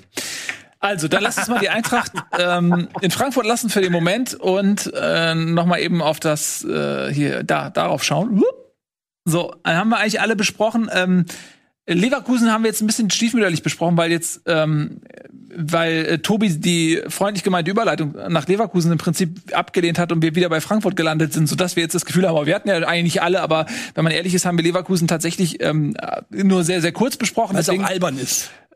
Nee, also aber wir können ja, finde ich, jetzt dann auch, das ist ja auch immer eine Einladung, über die Mannschaft zu sprechen. Ne? Ähm, es geht ja nicht nur jetzt darum, eine Platzierung so abzutun, sondern eben jetzt auch mal drauf zu schauen, was hat diese Ja. Mannschaft denn ähm, so gemacht, wie kann man sie denn einschätzen? Und da finde ich Leverkusen tatsächlich eben auch sehr interessant, weil sie haben einen neuen Trainer, äh, der aus äh, Bern kommt, ne? Young, Young Boys Bern meine ich. Ähm, und da hat er eine sehr äh, gute Arbeit äh, geleistet und äh, jetzt eben in einer ähm, qualitativ höher anzusiedelnden Liga bei einem ambitionierten Verein. Bin ich sehr gespannt, wie der ähm, ja seine Spielidee dort durchsetzen wird. Und ähm, daher mal die Frage: Glaubst du, Tobi, dass das Spielermaterial, was in Leverkusen vorhanden ist, zu dem Spielstil passt? Ja, genau das macht mich ja so optimistisch. Genau das macht mich so optimistisch, weil ähm, Seoane ist ein Trainer, der eher über die Geschwindigkeit kommt, auch ähm, sehr intensives Spiel, sowohl gegen den Ball als auch mit dem Ball, sehr, sehr viel mehr Vertikalspiel, auch immer versuchen, die Außenstürmer in die Mitte zu ziehen, so ein Stück weit, ähm, sie dort ins Spiel einzubinden, weswegen man jetzt ja auch mit Gray und ähm, Diaby zwei echte klassische Außenstürmer verkauft hat. Und ich denke, dass man eher so auf einrückende Außenstürmer setzt. Und vor allen Dingen der Kader von Leverkusen, der hat erstens sau viel Tempo. Also so ein Diaby, ein Wirtz, die bringen halt die Geschwindigkeit mit. Ähm, die haben sehr, sehr viel Offensivpower im Strafraum. Das ist ja auch eine Sache, Seoane lässt auch gerne mit zwei Stürmern mal spielen. Bin ich sehr gespannt, ob man dann mal einen Schick und einen Alari gemeinsam auf Platz sieht. Und ja, ich habe einfach da ein, ein gutes Gefühl, dass, dass, dass der Kader da zu der Idee passt vom Trainer, dass man so ein bisschen diesen, ähm, diesen toten Ballbesitz, der unter Boss war, dass der jetzt in so ein um, in das Umgekehrtes geändert wird. Und ähm, Seoane ist aber auch flexibel genug, dass er sagt, wenn er merkt, okay, das funktioniert besser, dass er dann seine Formation umstellt. Ähm, insofern, auch wenn Eddie mir das nicht glauben will, ich finde schon, wenn die irgendwie nachher da in die Phalanx der Top-Teams einbrechen oder halt eine äh, Vierter werden, ist das schon eine Überraschung. Gerade nach den letzten zwei Jahren. Du wolltest auch, glaube ich, was sagen? Ja, ich, ich ähm, wollte darauf hinaus, was er für einen Fußball spielen lässt. Ich äh, durfte beide Spiele gegen Bayer Leverkusen äh, mitbegleiten und habe mich quasi dann ein bisschen mehr mit Young Boys Bern, was ich vorher nicht getan habe, gebe ich zu, beschäftigt. Ähm, und wenn man die Spiele gesehen hat, ich glaube, alle Fans zu Hause von Bayer Leverkusen werden mit Grausen dran zurückdenken. Ähm, da ist Leverkusen mal richtig eiskalt erwischt worden und ich erinnere mich auch an, an, an viele ähm, äh, Tweets, die ich während des Spiels oder nach dem Spiel bekommen habe von Leverkusen-Fans, die Bern auch nicht kannten und überrascht waren, warum ich denn von Anfang an vor Bern gewarnt habe. Äh, oh, die sind ja doch schnell, die sind ja, weil das war schon, also Leverkusen war zum Teil überfordert. Und Leverkusen hat jetzt keine langsame Mannschaft, aber sie waren überfordert von dem, was, was Young Boys Bern da auf den, äh, auf den, auf den Platz gebracht hat. Und ich glaube auch, dass in Leverkusen dann so ein bisschen dieser Gedanke gereift ist, oh, das hätten wir aber auch gerne. So, und, und, und deswegen einfach dieser Transfer, weil es natürlich für ihn, für Seoane natürlich auch der nächste, der nächste Schritt in seiner Entwicklung ist. Mhm. Äh, ja, Young Boys Bern waren, waren ein Projekt über mehrere Jahre, aber jetzt hat er natürlich da nochmal den Schritt in eine größere Liga zu einem größeren Verein ähm, gemacht, um, um selber auch sich, sich weiterzuentwickeln und hat ja, wie Tobi richtigerweise gesagt hat, auch ähm, entsprechende Spieler zur Verfügung, um sein Spiel umzusetzen. Ähm, ab wann ist es äh, eine, eine Überraschung? Ab Platz 4? Platz 3? Ja, Oder wenn sie nur- halt dann den, den, den Fußball, wirklich guten Fußball Hm. spielen. Dann das ist schon immer eine okay. Kombination. Weil von der Platzierung her ist ja Leverkusen schwimmt halt immer so mit. Man weiß, sie sind da oben mit dabei, aber für eins und zwei reicht's nicht. Und Ist ja auch ein hartes Urteil, wenn Tobi sagt, wenn sie guten Fußball spielen, ist es eine Überraschung. Das Ja, nehme ich. gut. Naja, aber wenn man sich Aber hier hinstellt wenn- und sagt Leverkusen, dann Zum Beispiel bei uns im Forum, da sind schon wieder Leute dabei, die sagen, oh, wie kann, wie kann, wie könnt ihr ähm, äh, Leverkusen Richtung Champions League tippen? Die spielen gegen den Abstieg, weil die Fans sind sehr viel kritischer natürlich nach den Verkäufen von, ähm, von Gray Bailey. und von ähm, genau, Bailey. Bailey. wa- was halt spannend äh, zu sehen sein wird, und das ist, glaube ich, so das klassische Leverkusener Problem der letzten Jahre. Ich, ich denke, das, die Frage war nie, wie viel Qualität hat diese Mannschaft oder wie viel Potenzial haben die Spieler, sondern wie konsequent wird das auf den, wird das umgesetzt? Mhm. Wie, wie konsequent oder wie konstant. Mhm. Gucken, wie, ob Seoane das jetzt mal in den Griff kriegt. Aber es ist auch ein interessanter Ansatz zu sagen, also ich, ich gehe jetzt nicht von Tabellenplatz aus, sondern mich interessiert die, also wie spielt die Mannschaft? Äh, weil, ist ja durch, nee, nee, ist ja ganz kurz, ist ja ein legitimer Ansatz, ist halt ein, äh, weil äh, natürlich, wenn, wenn du irgendwie die letzten Saison haben sie fünf, vier, fünf, sechs, dann kann man jetzt von einem Platz mehr oder weniger nicht von Überraschung sprechen. Aber tatsächlich gebe ich dir recht, wenn sie jetzt begeisternden Fußball spielen, dann wäre das ähm, vielleicht was, womit man nicht äh, so. Muss man kurz dazu sagen, dass Leverkusen in der Hinrunde ja im Prinzip genau da war. Ne? Also sie haben bis zu dieser unglücklichen Niederlage gegen Bayern München ähm, zum Ende der letzten Hinrunde ja auch im Prinzip das abgeliefert. Ne? Da waren sie ja sogar Erster. Da waren- sie Tabellenführer, da haben ja auch alle gesagt, das ist eine Überraschung. Mhm. Und ich kannst du mir nicht sagen, dass wenn Leverkusen Dritter wird, dass das dann keine Überraschung ist. Gut, was auch keine Überraschung ist, dass diese Sendung Werbepausen hat. Ähm, und äh, so eine kommt jetzt auch. Gleich machen wir weiter mit unseren Kategorien. Nach der größten Überraschung folgt natürlich wie immer im Leben die größte Enttäuschung. Und äh, was das in unseren Augen sein wird, das erfahrt ihr gleich. Herzlich willkommen zurück bei Bundesliga Live aus Hamburg heute in Bestbesetzung. Wir besprechen die kommende Bundesliga-Saison und wir haben schon unseren Meistertipp abgegeben und wir haben eben auch lang und hitzig über die größten Überraschungen diskutiert und machen jetzt weiter, mit Sicherheit nicht weniger kontrovers, mit den größten Enttäuschungen der kommenden Saison. Hier sind sie. Das sind unsere Tipps. Ich nehme mal meinen Kopf schnell weg. Ähm, Zweimal Wolfsburg, da sind sich wieder zwei einig. Stuttgart, Leverkusen und ich habe Frankfurt genommen. Ich fange mal ganz kurz, ganz ähm, unhöflicherweise mit mir selber an, weil ähm, ich da kurz anschließen möchte. Deswegen habe ich dann mich gerade auch noch mal mich in diese Diskussion eingeschaltet, was die größte Überraschung angeht, weil ich dann gedacht habe, okay, dann muss ich das Thema Frankfurt jetzt nicht noch mal aufwärmen, wenn wir bei größten Enttäuschungen sind. Ähm, deswegen habe ich im Prinzip mein Plädoyer diesbezüglich ähm, schon abgegeben. Muss dazu sagen, dass für mich eben ein ähm, Platz 8 im Prinzip schon eine Enttäuschung ist ähm, für Frankfurt und so hoch setze ich sie momentan an und eben auch mit den finanziellen Mitteln, die man sich so erarbeitet hat. Ähm, deswegen bin ich da jetzt mal ein bisschen ruhig. Die Diskussion, glaube ich, über Frankfurt haben wir ausgiebig geführt und dann machen wir jetzt ja, Leverkusen haben wir auch gerade besprochen. Ähm, möchtest du dem noch was hinzufügen zu Ja, Leverkusen? nur da- auch nur, zu, nur als Disclaimer erklärt, warum ich eben auch in die Diskussion gegangen bin, weil ich halt wirklich ähm, ja bei bei ähm, Leverkusen gerade in der Breite Pro Probleme sehe. Also ähm, die haben einen ganz guten ersten Anzug, aber da darf dann auch nicht mehr ähm, so viel passieren. Dazu hast du ähm, dann auch ja, Spieler wie Amiri, die gerade äh, auch nicht wenig Spiele in den Knochen haben, verletzungsanfällig sind, Wirtz, der immer wieder verletzt. Also keine Ahnung. Auf erste Anzug liest sich ganz gut. Ja, äh, aber ja, die spielen ja auch Euroleague, also die haben ja auch eine Doppelbelastung. Und ich finde sie jetzt nicht so stark. Ich fand sie auch letzte Saison nicht so stark. Ich kann jetzt aber auch das neue Trainerteam, was, was Tobi so abfeiert und so, das kann ich jetzt auch nicht so richtig beurteilen. Ob, kann natürlich auch sein, dass die jetzt da den Verein rumkrempelt und wir dann ein ganz anderes Leverkusen sehen. Aber bei Leverkusen sehe ich halt einfach das Enttäuschungspotenzial, weil man die immer zu den Top 4 zählt. Ähm, und für mich ist Leverkusen enttäuschend, wenn sie nicht unter die Top 4 kommen. So. Ne, wenn sie die Champions League so wie letzte Saison nicht schaffen, ist für mich Leverkusen eine Enttäuschung. Deshalb ist es für mich relativ leicht, dann da auf Enttäuschung zu tippen. Ähm, ja, Punkt. Gut, dann äh, kommen wir jetzt zu Stuttgart. Das ist doch jetzt mal auch eine gute Möglichkeit, über den VfB zu sprechen. Was hast du dir denn dabei gedacht, Tobi? Ja, es ist ganz schwierig, weil ich den VfB Stuttgart äh, an, aufgrund seiner Spielweise letzten Saison sehr schätze und sie auch jetzt noch einen extrem talentierten Kader haben, wo viele Spieler diese Saison den nächsten Schritt schaffen können. Haben aber jetzt in der Vorbereitung so Probleme gehabt mit Verletzungen, mit Olympia-Abstellung und jetzt auch mit der Corona-Thematik. Ähm, es ist überhaupt nicht klar, wer nächste Woche dann auf dem Platz steht beim Spiel gegen Fürth.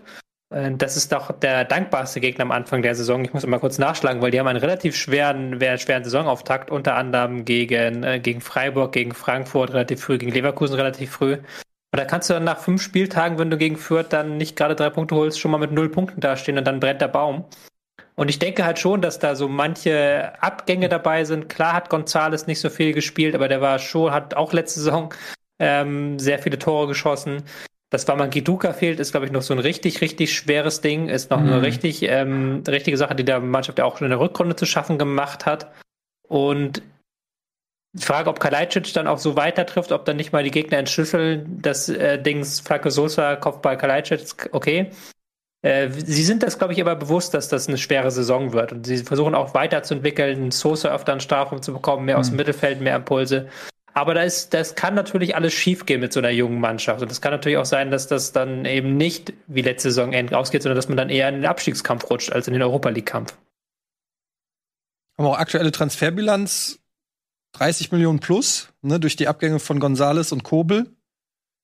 Vielleicht passiert da noch was. Kann ich mir gut vorstellen. Also die haben ähm, in letzter Zeit immer ein gutes Händchen gehabt für Talente. Man darf nicht vergessen, die kommen ja gerade erst aus der zweiten Liga, waren auch ein Stück weit eine Fahrstuhlmannschaft im Grunde schon nach zwei Abstiegen und ähm, die haben ähm, jetzt auch mit ähm, diesem Chef-Scout, der erst bei Dortmund war, dann bei äh, Arsenal und äh, Misslintat, danke. Und äh, der macht da eine gute Arbeit, glaube ich, und der wird mit dem Geld Ideen haben, ähm, was er damit anstellen kann. Aber wir sind ja an dem Punkt, nur das zu beurteilen, was gerade auf dem Platz steht. Ja, davon will ich jetzt ja auch nicht abrücken. Ähm, und da sehe ich Stuttgart nicht unbedingt abstiegsgefährdet, einfach weil ich andere Mannschaften noch deutlich hinter Stuttgart sehe. Und ähm, wenn da jetzt keine weiteren Abgänge zu vermelden sind, glaube ich, ich glaube nicht, dass Stuttgart absteigt. Nee, ich glaube aber eine äh, Saison im unteren Tabellendrittel oder auch äh, durchgehende unter Tabellenhälfte wäre schon eine Enttäuschung nach dem letzten Jahr. Also eine Enttäuschung ist ja auch, wenn du nicht den nächsten Schritt machst in einer gewissen Weise. Und natürlich mhm. hat man sich aber auch selber die Messlatte sehr hochgelegt durch die tolle letzte Saison. Natürlich schwer für eine Mannschaft wie Stuttgart jedes Jahr da eins draufzulegen. Aber ich, ja, ich finde auch, also wenn jetzt nichts mehr passiert, wird es wahrscheinlich auch schwierig für Stuttgart. Also, ähm, ja. Nur als Disclaimer, ich habe äh, heute auf dem Weg äh, hierhin als Vorbereitung äh, tatsächlich eine, eine knappe Stunde mit Miss Linta telefoniert. Und, Ach was. Ja. Und äh, wir haben äh, natürlich auch viel über die Vorbereitung gesprochen und über, also ihm ist gerade nicht langweilig übrigens, so im Hinblick auf Transfers und so. Bitte? Hol mal in die Sendung. Mhm. Ich frage ihn nächstes Mal. Ähm, hat er gerade genug zu tun? Äh, hat natürlich auch genau die Probleme angesprochen, die Tobi, glaube ich, angesprochen hat mit den Verletzungen jetzt in der Vorbereitung. Also das ist schon etwas, ähm, mit der sie momentan auch ich will nicht sagen hadern, aber natürlich in ihre Planung für die ersten Wochen ganz klar mit einbeziehen müssen. Ähm, und ohne jetzt äh, zu sehr dann ins Detail zu gehen, letztendlich wird beim VfB viel davon abhängen, wie ist die Verletzungssituation über die Saison. Wenn, wenn sich das so mhm. durchzieht wie jetzt in der Vorbereitung, kann es eine sehr, sehr unangenehme Situation werden äh, und auch eine, eine unangenehme ähm, Saison. Andersrum hast du mit Fürich zum Beispiel ähm, einen Spieler, den sie beim VfB extrem schätzen als Gonzales Ersatz oder als potenzieller Ersatz. ähm, Silas im, im Laufe des Oktobers, Novembers. Bei Kalajdzic hat man Hoffnung, dass es äh, unter Umständen sogar zum, zum Wochenende hin zumindest für den Kader reichen soll oder kann. Mhm. Ähm, also das fängt gerade jetzt an, sich so ein bisschen zu lichten. Und ähm, ich glaube auch Enttäuschung für Tobi, weil natürlich die Messlatte der letzten Saison relativ hoch liegt. Und das zu bestätigen wird natürlich ein schweres Stück Arbeit. Mhm. Ähm, Traue ich ihnen aber auch äh, zu. Weil, ja, das klang schon alles recht sinnvoll. Was denn? Ich finde ja Sven generell, ja, um, um, find, find, finde generell bei diesen ganzen Enttäuschungen und ähm, Überraschungen das größte Problem, dass noch zu viel passiert in den nächsten drei, vier Wochen. Denn eigentlich war Frankfurt auf meiner Enttäuschungsliste relativ weit oben. Ähm, eben mit dem Bewusstsein, dass mit Sicherheit Kostic den Verein noch irgendwie verlassen wird und auf der anderen Seite dann aber auch das Bewusstsein darüber, deswegen habe ich es nicht ausgewählt, weil da noch so viele Möglichkeiten bestehen, genau diese Probleme, die sie sehen, nochmal wieder zu korrigieren. Und die haben andere Mannschaften halt weniger als Frankfurt oder in diesem Fall zum Beispiel auch Stuttgart, die ja nun mal auch noch auf dem Transfermarkt tätig werden können. Und die Faktoren mit einzubeziehen, sind dann ja auch noch so ein Punkt, was die Enttäuschung angeht. Weil Stand jetzt könntest du auch Bayern München zur Enttäuschung wählen. Ja, aber ja, es, wir versuchen ja, ja anhand der, der, des Status quo auf, aufgrund der Situation, wie sie gerade ist, irgendwie zu gucken, okay, welche Mannschaft kann sich dann doch ähm, im Vergleich zur Vorsaison verschlechtern. Ähm, man ja. muss natürlich auch mal so ein bisschen schauen, wer hat vielleicht auch überperformt. Ne? Stuttgart hat sicherlich einfach eine, eine, eine sehr, sehr gute Saison gespielt, wo ähm, trotz einiger Verletzten auch, auch viel einfach funktioniert hat. Ähm, am Ende ähm, ja fünf Punkte hinter einem Euroleague-Platz, das ist schon nicht so schlecht ähm, für, einen, für einen Aufsteiger.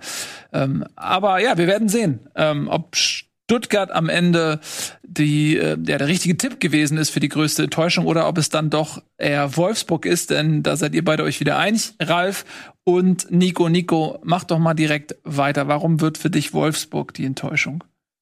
Nö, jetzt, jetzt kann Ralle mal anfangen. Also es ist ja unglaublich, ne? Wie du jeden Pass zicke. Du bist ja einfach nur ein Wandspieler, Nico. Einfach mal, einfach mal annehmen und auch mal selbst zwei Leute genau. ausspielen. Genau. Aber alles gut. Äh, natürlich schwingt da auch ein Stück weit äh, Prinzip bei mir hinter. Das kann ja nicht sein, dass ich letztes Jahr so komplett daneben geschossen habe. Mhm. Nach dem Pokalspiel jetzt, ähm, ja, kann natürlich mal passieren, extrem ärgerlich. Aber äh, ich weiß nicht, wer war das eben? Der über irgendeinen, von irgendeinem Trainer nicht so hundertprozentig überzeugt war, weiß ich jetzt gar nicht mehr. So geht's mir halt beim Trainergespann des VfL Wolfsburg. So, das ist dann. Marc van Bommel. Van Bommel mit Fronzek und dann im Zusammenspiel mit Schmatke, das, ich weiß nicht, das wirkt, das ist ein reines Bauchgefühl, ja, wie Ditsche sagen würde, aber das ist so, mhm. ja. Möchtest du dem Bauchgefühl was hinzufügen, Nico? Ähm, soll erstmal ich. nee, also es ist genau das gleiche Trainergespür inklusive dem ähm, Auftritt, weil Kader selber, so das ist äh, für mich zu sehr Wundertüte im Vergleich zu vielen anderen Mannschaften auch. Da sind es Nuancen, die entscheiden und genau die sind halt dieses Gespür dafür, dass da ein Trainer vorher gesessen hat, der ziemlich genau gewusst hat, was er aus dieser Mannschaft rausholt, mit auch ziemlich vielen ähm, dann ja auch ein bisschen überperformenden Spielern im Kader und jetzt äh, ein neuer Trainer, der ich ich habe den Tipp äh, ehrlicherweise nach dem Pokalspiel abgegeben, äh, weil das dann für mich die zündende äh, äh, Initialzündung war zu sagen, ja okay, da stimmt's auch irgendwo nicht. Äh, deswegen bin ich mit Wolfsburg gegangen. Mhm. Ich ich habe das ganz lange überlegt, ob ich Wolfsburg nehme, weil aus genau den genannten Gründen von euch. Ähm, habe es dann nachher nicht gemacht, weil ich mir dann noch gedacht habe, irgendwie ist dieser Kader aber auch zu gut. Ähm, die haben ja letzte Saison wirklich auf diesem enorm hohen Niveau performt. Der Kader ist komplett zusammengeblieben. Schlager Arnold sind immer noch eine der besten Doppelsechsen in der Bundesliga. Sie haben halt immer noch Wehorst, der für um die 20 Tore in jeder Saison gut sein wird. Möchtest Und du noch mal eine konkrete Zahl nennen, Tobi? ja, 30 um Tore. 20. Ich, hab, ich bin ja schon runtergegangen. Aber er, ihr müsst ja sagen, er ist ein sehr guter Stürmer. So. Und dieser Kader, wenn der ein bisschen die Automatismen von der letzten Saison beibehält, dann ist, ist das immer noch ein sehr gutes Team. Und von Bommel muss da, glaube ich, gar nicht so unendlich viel machen. Und die Champions League, klar, dann wieder diese Doppelbelastung kann wieder blöde sein und kann auch wieder Kräfte bündeln. Andererseits kann das ja auch Kräfte freisetzen, wenn du so einen magischen Champions League Abend hast und dann da wieder ein bisschen dich freischaufeln kannst mit. Deswegen kann ich mir schon vorstellen, dass sie wieder um die Europa League mitspielen und dann wäre es für mich wiederum keine Enttäuschung. Ja, ich gehe da voll mit dir, Tobi. Ich habe auch überlegt, nämlich äh, Frankfurt oder nämlich Wolfsburg. Dann habe ich mir noch mal so beide Mannschaften angeguckt und dabei ist mir aufgefallen, dass Wolfsburg echt einen guten Kader hat. Und dass äh, die ja mit Bornau noch auch in der Innenverteidigung noch mal einen jungen, ähm, talentierten Spieler aus äh, Köln geholt haben. Da dachte man, der ist Ersatz für Lacroix, weil der in Leipzig im Gespräch war als wiederum Ersatz für Upamecano und Konate. Aber am Ende bleibt Lacroix, was noch mal wieder für Wolfsburg spricht. Sie haben jetzt also in der Innenverteidigung noch mal qualitativ ähm, eine gewisse Breite hinzubekommen. Und wenn dort dann alle fit sind, ähm, sind die in meinen Augen einfach, es ist eine gute Mannschaft. So, und die Frage ist tatsächlich für mich, wie kann Van Bommel diese Mannschaft erreichen? Weil für mich ist das auch so ein Kandidat für eine mögliche Enttäuschung. Ja, so ein, so ein Ex-Profi, der, der ein gestandenes Profil hat, aber als Profi ähm, und man neigt dann dazu zu sagen, okay, der ist wie, der ist als Trainer so, wie er als Spieler war. Man weiß überhaupt nicht, welche Qualitäten, äh, zumindest ich weiß es nicht. Er hat ja schon mal woanders als Trainer gearbeitet, aber das kann ich nicht beurteilen ähm, und, und das hat für mich immer so ein Ex-Profi, so das hat für mich immer so ein Scheiterpotenzial. Ähm, da muss ich mal schauen, müssen wir schauen, wie, wie er in Wolfsburg ankommt. Das war jetzt denkbar unglücklich eben mit dieser ähm, sechsten Auswechslung im DFB-Pokal, die ihnen eventuell ein Ausscheiden ähm, bringen wird, ja, denn Münster hat bereits Protest eingelegt. Und ja, das ist für mich der, der, der unbekannte Faktor, aber der Kader hat auf jeden Fall äh, Qualität, so, finde ich. Ja, ich unterschreibe das komplett. Ähm, ich finde auch den Kader sehr stark, auch klug ver verstärkt ähm, mit ähm, äh, Menscher, ein, wie, wie spricht man das aus? Menscher. Menscher, mhm. einen äh, nochmal ähm, hungrigen äh, jungen Spieler da geholt ähm, und auch in der Innenverteidigung mit Bornau den besten Innenverteidiger von Köln äh, geholt. Lacroix gehalten. Also das sieht alles sehr gut aus. Die große Frage ist wirklich einfach dieses Trainergespann. Und da ist natürlich jetzt auch dann diese Situation in, in, im DFB-Pokal die haben eine unglaublich schwache äh, ähm, Testspiele abgeliefert. Da war schon so ein bisschen am Brodeln. Jetzt dann noch dieses DFB-Pokal-Debakel hinterher. Also da brennt der Baum vom ersten Spieltag. Das ist einfach eine Hypothek, weil dann wird das bei der ersten, ich weiß nicht, gegen wen spielen sie jetzt am ersten Spieltag? Ich weiß es gar nicht.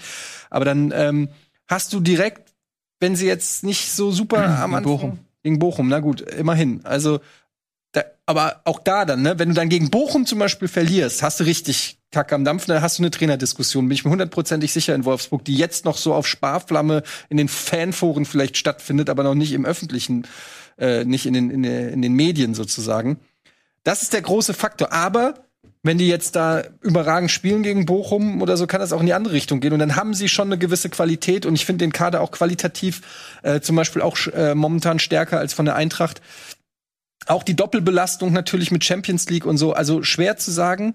Da ist auch alles drin. Von wieder, wir sie wiederholen noch mal so eine Saison bis hin zu, äh, sie schaffen es nicht mal ins internationale Geschäft. Schwer einzuschätzen, Wolfsburg. Kader mhm. sagt ja, aber Bauchgefühl bin ich bei, mhm. bei Ralle.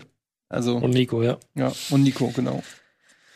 Gut, damit haben wir die Enttäuschung auch durch und wir kommen zur nächsten Kategorie und das ist im Prinzip auch mit einer Enttäuschung einhergehend, denn wir reden über die Abstiegskandidaten. Wer glauben wir denn wird nächstes Jahr runtergehen müssen und da schaue ich gerade mal, okay, also Bielefeld, Bochum, Fürth sehe ich überall überall eine bis, naja, nicht überall. Also, also Eddie Fürth hat, sehen wir überall, ja. Eddie hat statt Bielefeld Köln und nee, nee, äh, Tobi. Tobi, Entschuldigung, Köln, aber als Direktabsteiger, Bochum Relegation.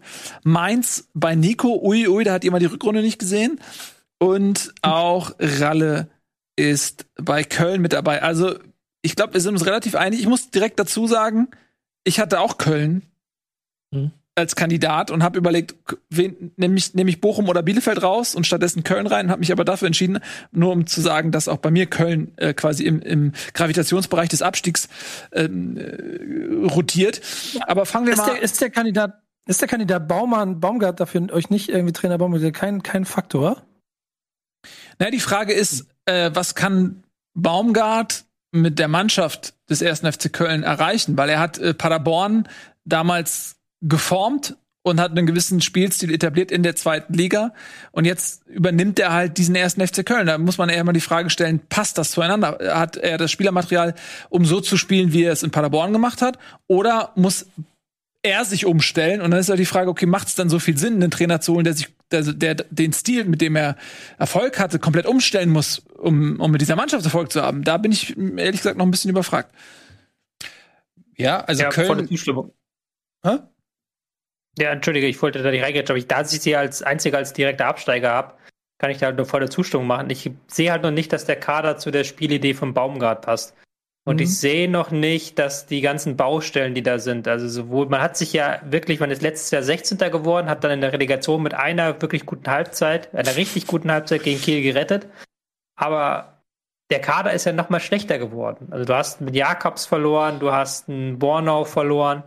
Ähm, Wolf. das ist ja kein Wolf, Wolf auch noch, du hast eine qualitative Abwertung und ich sehe halt noch nicht das Tempo eben, das du brauchst, um einen hochaggressiven, nach vorne gerichteten, vertikalen Fußball zu spielen.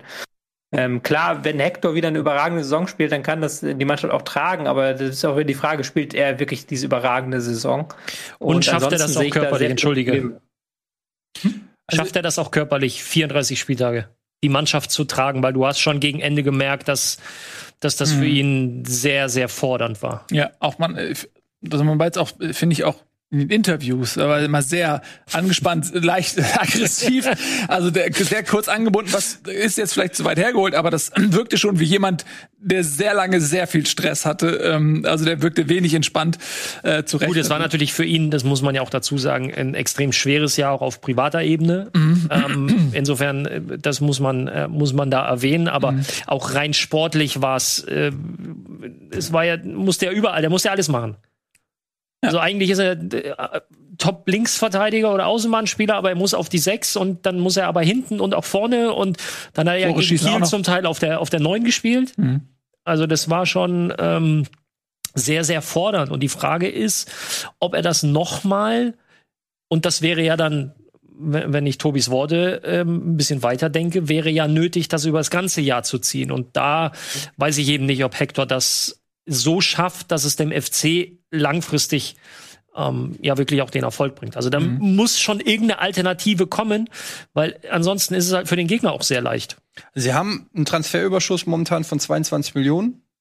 Ich find's gut, dass du endlich mal die, die Seite gefunden hast, wo man ähm, Transfers. Äh, Ja, äh, das macht mir einfach Spaß. Transferüberschuss. Aber äh, das ist natürlich schon auch, also damit kann man natürlich nur, wenn sie nicht wie bei anderen Vereinen, ne, manche müssen ja auch die Kohle wirklich einnehmen und dürfen sie nicht ausgeben, also die wird nicht komplett reinvestiert werden. Ich finde, sie haben mit Marc Uth und äh, zumindest ähm, äh, mit äh, Dejan Lubicic haben sie zwei interessante Spieler geholt, ähm, die jetzt ja vielleicht nicht den Unterschied machen werden. Also ich glaube auch, dass Köln eher im unteren Drittel ähm, stattfinden wird, aber ich sehe dann einfach noch mal Vereine wie Fürth, Bochum, Bielefeld vom Kader echt noch schwächer, muss ich ganz ehrlich sagen. Da kann man natürlich dann immer argumentieren mit der Euphorie des Aufsteigers und so, die auch sicherlich ähm, eine Rolle spielt.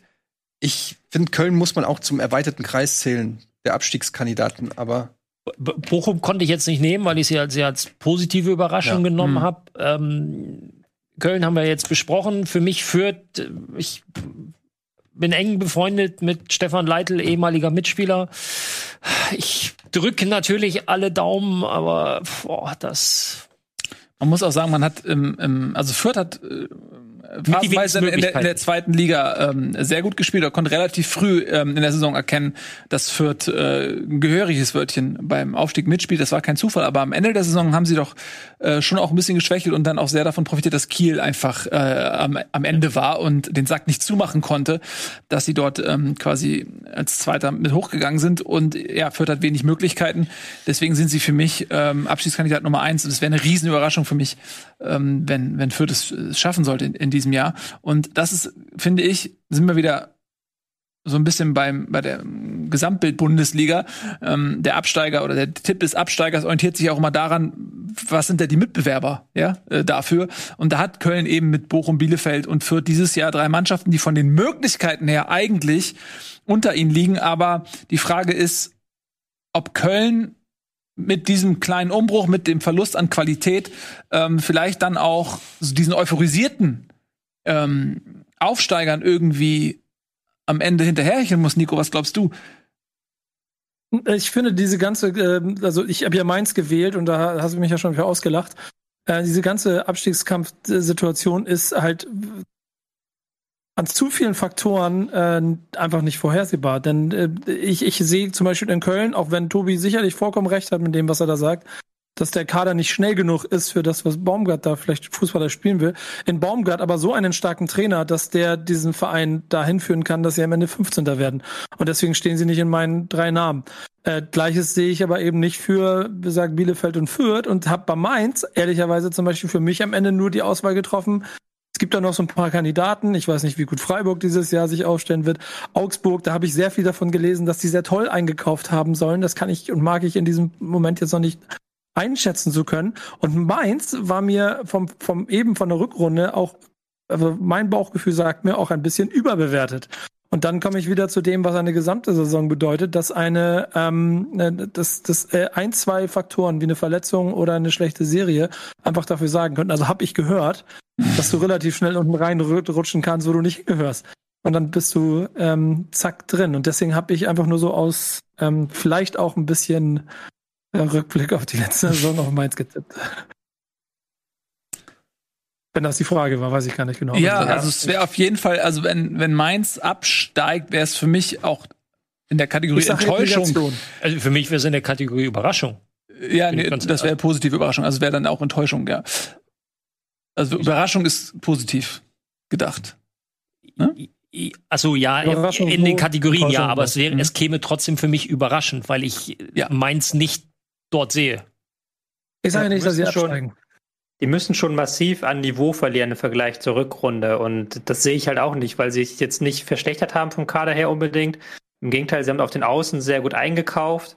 Ähm, Wiedmer zum Beispiel geholt. Sie haben halt Chor ausgeliehen, was glaube ich auch sehr wichtig ist. Stark noch fürs Mittelfeld, ein spielerisch starker Mann. Mhm. Ich kann mir, es, es, es, da müssten sie schon sehr abbauen, auch wenn ich sie nicht jetzt auf Überraschung getippt habe, obwohl das natürlich nach der Rückrunde nahe liegt, sie jetzt irgendwie in Europa League Ränge zu schreiben, was ja in der Rückrunde waren, aber das sehe ich auch noch nicht. Ich glaube, der große ich, noch ich, hab, ich, ich wollte, lass mich ganz kurz, Tobi, nur ganz kurz ja, dazwischen. Ich habe nämlich natürlich vor im Vorfeld so ein bisschen auch rumgegoogelt und habe mal verschiedenste Prognosen und Tabellen und sowas. und es ist so geil, was da alles zustande kommt. Ich habe jetzt hier gerade die eine wiedergefunden, weil ihr nämlich von Stuttgart so gesprochen habt. Jetzt in der einen Prognose wird halt Stuttgart als sang- und klangloser Absteiger gewertet und Hoffenheim auf Platz fünf. Ähm, in der anderen ist Mainz irgendwo auf sechs und äh, ich weiß nicht, wer der andere Verein war. Ich glaube Frankfurt auf 13 oder so. Sechs ähm, ist aber auch sportlich für Mainz. Ja, also, und, äh, ich, Wie ich heißt denn der User? MZ 1905 oder? ja, genau. Nee, es waren so, die haben so komplett irgendwie so redaktionell das gemacht hier überall. Also. Muss man ein bisschen googeln, da findest du die alle. Das ist ganz lustig. Und, ähm, ich freue mich, ich freue mich auf die Halbserie, wenn wir drüber reden. Ja. Eine Lanze möchte ich noch brechen, äh, dann können wir es gleich auch abschließen. Äh, Bielefeld habe ich jetzt auch nicht auf Abstiegsränge getippt, weil ich finde, die haben gut eingekauft.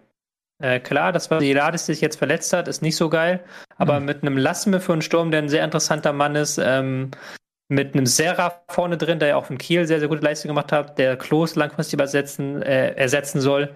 Auf den Außen auch ein neuer Spieler eingekauft. Also ich, die, der kann mir vorstellen, dass die gerade, wenn die ihre defensiven Stärken unter Kramer behalten, ähm, haben ja in den letzten elf Saisonspielen, äh, Saisonspielen nur elf Gegentore kassiert, was ein wahnsinniger Wert ist. Wenn sie dann offensiv noch ein bisschen zulegen, dann in einer Liga mit Bochum und Fürth, könnten sie da schon überraschend den Klassenerhalt sich irgendwie eintüten.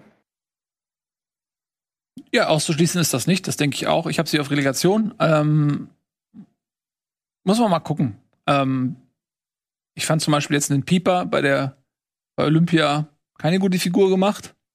Mal schauen, wie der, wie der in die Bundesliga-Saison reinkommt. Ähm, ja, Janis Serra ähm, hat natürlich in Kiel ähm, viel bewegt, aber muss auch erstmal in der ersten Liga ankommen. Aber auf jeden Fall finde ich, dass sie eben ähm, diese, mit diesem ein Jahr Bundesliga im Rücken sind sie so ein bisschen gestählt, ne? So, Fürth und Bochum, für die ist es alles neu, mal gucken so, und aber die hätten jetzt, Bielefeld hatte jetzt Zeit und es ist auch eine große Chance für die vielleicht, äh, wenn sie jetzt wirklich ein zweites Jahr den Klassenhalt schaffen, sich vielleicht sogar zu etablieren. Ne? Also das, ähm, da liegt auch eine große Chance drin. Aber die Möglichkeiten werden in Bielefeld niemals äh, irgendwie in den Himmel wachsen. Aber es gibt ja andere, oh ja, äh, positive Beispiele. Hoffenheim ähm, führt übrigens in der Verlängerung 2 zu 1. Ja, ich habe doch gesagt, die werden Überraschung der Saison. Äh, kommen wir jetzt zu ähm, einer weiteren Kategorie und das ist unsere letzte und das sind die ja die Durchstarter sozusagen der Saison. Welche Spieler, die jetzt noch nicht so auf dem Schirm waren, werden in dieser Saison durchstarten? Und das ist, finde ich, die interessanteste Rubrik, weil da kann eigentlich alles passieren. Ähm, die Auswahl ist so groß und äh, da, da würde mich mal interessieren, so wen ihr euch da rausgepickt habt. So, das sind unsere Durchstarter für die kommende Saison. Sehr guter Gag. Ja, konnte ich mir nicht nehmen lassen. ja, warte. Wir sprechen uns noch nie. Entschuldigung. War nur ein kleiner Scherz von mir, über den ich auch herzhaft lachen muss. Ähm, nee, äh, ich habe natürlich was anderes noch. Äh, das war nur für den Gag. Ähm, ich habe Ansgar Knauf. Ja, also äh, Ansgar Knauf, Niklas Dorsch, äh, Nian Su und äh, Dani Olmo, what? Äh, und Malen. Ja, ich habe ich, hab- ich hab auch einen Grund dafür. Genau der ist aus der letzten Saison. Den möchte ich gerne mal hören. Ja, da hätte ich lieber nur den, Spani den spanischen Nationalspieler äh, Dani Olmo als Weil er bisher bei Leipzig noch nicht so gut gespielt hat, wie er es bei der spanischen Nationalmannschaft gedacht hat, gespielt hat. Und ich habe gedacht, er wird nächste Saison einer der Spieler, die auf jeden Fall diese Liga maßgeblich prägen. Schon letzte Saison ziemlich gut, ey. Ja, aber ich weiß, Mann, das hat, das hat auch mit Nick Woltemade zu tun. Aber den Witz hat er mir ja schon damit kaputt gemacht, dass er den Witz rausgezogen hat. Deswegen habe ich mir diesmal einen Spieler ausgesucht, der im Prinzip schon da ist. Dann kann ich nichts falsch machen. Okay. Ja, Witz funktio- Ich- Witz also ich tu mich funktioniert schwer, so, wenn nach dem Nick einen- Woltemade-Witz kommt. Ja, Also ich tue mich schwer, das jetzt ernst zu nehmen mit Dani Olmo, weil wie gesagt, der war letztes Jahr schon krass. Der hat äh, bei der Nationalmannschaft teilweise richtig starke Spiele gemacht bei der Europameisterschaft.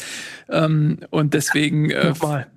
Ist das für Das mich der- das- an der Definition vorbei. Es geht ja nicht darum, die Spieler zu nehmen, die nachweislich an der Weltklasse kratzen, sondern eben welche, die man gar nicht auf dem Radar hat, ähm, die jetzt quasi Deswegen ihre. Saison Nick, deswegen, deswegen nochmal. Ich erkläre den Ja. Witz nochmal. Deswegen habe ich letzte, letzte, letzte Saison habe ich ihn verkackt, deswegen habe ich diese Saison, okay. Woche jemanden genommen, dieses Mal jemanden genommen, wo ich mich Okay. dann einfach nicht irre.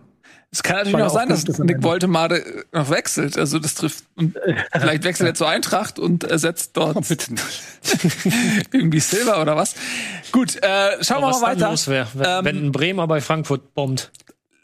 Dann machen wir das doch mal so ein bisschen. Vielleicht ordnen wir das Ganze mal nach Qualität, die schon nachgewiesen worden ist. Und dann ist Dani Olmo ganz oben. Und ich glaube, dann wäre auf Platz zwei wahrscheinlich Malen, oder? Ähm, ein- so ein 30 Millionen Mann, der Nationalspieler der Niederlande. Äh, was waren da deine Gedanken? Meine Gedanken waren, dass er äh, potenziell eine sehr, sehr große Lücke füllen soll oder eine, eine, ein schweres Erbe antritt. Und ich glaube, dass, oder ich kann mir gut vorstellen, dass es relativ schnell kein Thema mehr sein wird, dass äh, Sancho fehlt. Ich, ich sehe da durchaus Potenzial, ähm, ein entscheidender Mann vorbereitend auf für Haaland zu werden. Mhm. Ob das jetzt eine Überraschung wäre, ne, jetzt können wir wieder streiten, aber äh, ich äh, finde schon, oder ich, ich sehe das Potenzial, dass er da sehr schnell durchstartet und nicht so viel Anlaufzeit braucht. Weil es für mich zu dem passt, was, was Haaland als Partner braucht. Mhm. Und was sonst noch so im Mittelfeld beim, beim BVB unterwegs ist. Ja. Guter Mann, hat eine Geschwindigkeit. International schon Akzente setzen können mit den Niederlanden, ähm, auch bei der Euro. Ähm, dann haben wir, jetzt würde ich fast sagen, gehen wir mal, ähm, ja, Tobi oder, ähm, oder Eddie, ähm, wer, wer hat schon, wen würdet ihr in der Rangliste eher oben sehen? Dorsch. Dorsch, der ähm, in, bei Heidenheim in der zweiten Liga stark gespielt hat. Da fand ich ihn schon überragend. Da hätte ich ihn sehr gern beim HSV gesehen. Ist dann aber, äh, was, Belgien, ne? Nach Belgien gewechselt. Mhm. Und äh, dann eine bockstarke U21-Europameisterschaft gespielt, Europameister geworden. Ähm, für mich so ein bisschen wie Kimmich, ähm, minus Torgefahr ähm, oder Scorerpunkte. Und ähm, jetzt also in die Bundesliga zu Augsburg. Was versprichst du dir von Niklas? Ja, ich habe den äh, Bub auch schon länger im Auge gehabt, hab mir den sehr gewünscht für die Eintracht. Ähm, erst recht, als ich gelesen habe, dass Augsburg dran ist, habe ich gedacht, komm, da müssen wir gegenhalten oder so. Ist dann nicht so gekommen. Äh, ich finde, das ist ein, ein klasse Spieler, der auch eine tolle Ausstrahlung auf dem Platz hat. Richtig, äh, obwohl er noch sehr jung ist, schon eine sehr, ähm, ja, so in der U21 auch Leaderqualitäten äh, bewiesen hat. Es ist natürlich, äh, ist jetzt bei Augsburg, denen die wahrscheinlich auch eine immer oder ja eigentlich immer eine schwere Saison haben. Insofern insofern auch ähm, schwierig, aber er spielt auch auf einer Position, wo man, glaube ich, dann in Augsburg auch zeigen kann, was man kann im defensiven Mittelfeld. Ähm, und äh, ich traue ihm einfach zu, dass er sich hier in, äh, für höhere Vereine qualifiziert in dieser Saison. Und habe halt auch überlegt, wer sind denn überhaupt die vielen Spieler? Ich hatte auch an sowas zum Beispiel gedacht wie Patrick Schick oder so, dem ich, nach, dem ich schon letzte Saison den Durchbruch zugetraut habe, nach der tollen EM auch wieder viel zutraue. Aber da habe ich mir dann gedacht, also wenn einer schon, Patrick Schick hat schon einen gewissen Status, hat schon eine Bundesliga-Saison hinter sich, habe eher so Zwei. im, im, ja, oder zwei sogar, habe eher so im Rookie äh, Kosmos gedacht und da gab's dann einfach auch nicht so viele. Ich fand übrigens Nian Su hat äh, Tobi mir mit 200.000 bei Kickbase ähm, weggeschnappt, auf den habe ich auch geboten. Mhm, ich auch. Ähm, dem traue ich auch zu, gerade jetzt beim Verletzungspech. Ähm, äh, der hat in der Vorbereitung exzellent gespielt und wird wohl erstmal in der Startelf äh, stehen, wie es aussieht. Und dann könnte ich mir vorstellen, dass Nagelsmann den auch erstmal drin lässt, wenn er funktioniert. Ja, Leistung bringt, ja. Und äh, auch ein super Talent. Also, die haben die ja auch nicht umsonst geholt. Ich glaube, da habe ich auch schon 10 Millionen oder 8 Millionen oder was weiß ich für den gezahlt. Also, ähm, ja, auch Nian Su finde ich ist ein toller Tipp, guter Tipp. Aber ich habe mich einfach für Dorsch entschieden, jetzt aus den genannten Gründen. Also ich gehe übrigens bei Dorsch mit. Ich finde das, ich fand, finde den auch super. Ja. Ähm, toller Typ und ähm, wenn der das, was er so gezeigt hat, auch bei der U21 ähm, äh, in die Bundesliga bringt, dann wird Augsburg viel Freude an dem haben. Ähm, Tobi. Ja, Nian Su hast du es gerade alles schon gesagt. Großartiger Spieler im Spielaufbau ist der Gold. Also er hat ja auch lange sechs gespielt in der Jugend. Ähm, Das kann ich mir sehr gut vorstellen, dass es zu den Bayern passt, dass das zu Nagelsmann passt und dass der Einsatzzeit bekommt und dass der durchstartet. Dorsch finde ich super? Wahl, finde ich klasse Wahl. Ich habe manchmal das Gefühl, dass die in Augsburg zu viel auf seine Schultern schon legen. Also dass er jetzt so quasi wie so ein Heiland empfangen wird, der die Mannschaft wieder fußballerisch vorbringen soll. Hat jetzt auch im Pokalspiel manchmal so ein paar Aktionen gehabt, wo man gemerkt hat, er hat ein bisschen überdreht, ein bisschen zu viel gewollt, den, den zu schönen Pass spielen wollen. Aber grundsätzlich ist das so ein Mann, der diese Mannschaft auch weiterbringen kann. Also deswegen ist Dorsch auch eine sehr gute Wahl. Übrigens, ich habe Quatsch erzählt, der äh, hat einen Marktwert gehabt von 10, 11 Millionen, aber war ablösefrei. Sonst kam aus Paris, oder nicht, ne? Kam aus Paris. Ja, meine ich auch. Ablösefrei. Ja. Ähm, jo. Also. Und äh, ich habe mich für Ansgar Knauf entschieden, Auch ein guter Tipp. ähm, weil ich eben jemanden nehmen wollte, der ja wirklich seinen Durchbruch noch nicht hatte. Und er hat letztes Jahr bei Dortmund ansatzweise gezeigt, dass er Qualitäten hat, die Dortmund gut zu Gesicht stehen. Dribbelstark, äh, jung, unverbraucht, Schnell. mutig, schnell, hat einen guten Abschluss auch, äh, einen guten Schuss aus der Distanz. Und ähm, hat einmal ja auch schon in der Startelf in der Champions League gespielt gegen Manchester City, direkt äh, eines der größten Kaliber, was es im Weltfußball gibt und hat sich da auch eigentlich gut präsentiert, äh, hat jetzt seinen Profivertrag unterschrieben. Und durch Jaden Sancho wird eine Lücke frei. So muss man mal gucken, wie Rose spielt. Ich kann mir vorstellen, dass er mehr Einsätze bekommt dieses Jahr. Ähm, er wird wahrscheinlich jetzt kein Stammspieler sein. Er wird jetzt nicht äh, immer in der Startelf stehen, aber er wird sicherlich mehr Minuten bekommen. Ähm, und dann muss ich eben zeigen, ob er ist jetzt 19, ob er diesen Sprung schafft, ähm, ob er sich etabliert oder ob es am Ende vielleicht nicht reicht auf einem Niveau, aber der hat auf jeden Fall Potenzial und ich kann mir vorstellen, in so einer Mannschaft wie Dortmund, die eben sehr viel Tore schießen wird, die sehr offensiv denkt, dass ähm, so ein Spieler seine Chancen bekommt und auch nutzen wird. Ähm, kommt natürlich auch so ein bisschen darauf an, wie das System dann auch unter, unter Rose sein wird. Ähm, ja. Spoiler-Alarm, sie schätzt, das Trainerteam schätzt ihn sehr. Ja. Ja. Weil das andere wäre auch. Ist halt die Frage, ob er genug Spielzeit kriegt, um ähm, beißt sich ein bisschen vielleicht mit Malen. Die werden ja vielleicht kämpfen miteinander. Aber ich finde, was der gezeigt hat letzte Saison, ähm, meinst du nicht, Beißen, Tobi? beißen, malen, kratzen, spucken. Ja, ich glaube, Malen wird, wird, wenn sie Raute spielen, auch als zweiter Stürmer einsetzen. Das ist, glaube ich, nichts für Knauf. Aber wenn sie Raute spielen, dann äh, welche Position spielt dann Knauf? Ja, ist wahrscheinlich eher, wenn sie dann 4-2-3-1 spielen, für eine Ja. Außenposition Ja. dann gefragt. Und da wäre ja dann wahrscheinlich auch Malen auf Außen. Aber ist ja auch egal. Also Ja. bin mal gespannt, ob der äh, zur. Einsatzzeit kommt, weil letzte Saison fand ich, war das echt so ein. Das hat echt Spaß gemacht, was der da abgeliefert hat. Und ähm, wäre wünschenswert, wenn dann solche Spiele auch weiterhin aufgebaut werden. So sieht das aus. Ähm, Aufbau aufbauen. Wir bauen das Studio hier weiter auf und die Sendung jetzt ab. Das war's mit unserer großen Saisonvorschau. Ich weiß, wir haben jetzt nicht alle Teams besprochen. Das lag auch so ein bisschen daran, dass wir uns natürlich jetzt äh, Viel Zeit genommen haben. viel Zeit genommen, aber ähm, es ist ja auch nicht so, dass wir jetzt einfach die Tabelle oder sagen es gibt ja noch keine Tabelle, sondern einfach die, das Teilnehmerfeld einfach mal so abgegangen sind, ähm, sondern wir haben das so ein bisschen eben anhand unserer Tipps äh, besprochen. Deswegen ist der ein oder andere Verein so ein bisschen hinten rausgefallen. Wir haben gerne ein bisschen länger über die Eintracht gesprochen, es tut mir leid, ähm, aber das holen wir natürlich nach in der nächsten Sendung Mittwoch ähm, selbe Zeit, aber nicht live. Das hatten wir zu Beginn der Sendung ja erklärt, dass wir aus produktionstechnischen Gründen Mittwoch? äh, Montag, Entschuldigung, wieso ist Okay. Mittwoch? Montag. Alle so, huh, was? Nee, natürlich Montag. Ich habe jetzt kurz überlegt, okay, was habe ich nicht mitbekommen? Aber irgendwas mit, irgendwas mit M halt. Genau, natürlich am Montag um ähm, 19 Wir haben Uhr. über alle geredet, nur nicht über Hertha, kann das sein? Äh, ja, tatsächlich nicht so viel, das stimmt. Selber schuld, wenn wir sie nicht als Enttäuschung tippen können dieses Jahr, weil wir zu viel von ihnen erwarten. Also, vielen Dank fürs Zusehen. Jetzt im Anschluss gibt es natürlich wieder den Game Talk und dann ab 22 Uhr streamt Simon The Evil Within 2. Spannend. Großes Spiel. So, und wir sind raus. Macht's gut. Tschüss und auf Wiedersehen. Diese Sendung kannst du als Video schauen und als Podcast hören. Mehr dazu unter rbtv.to slash Bundesliga.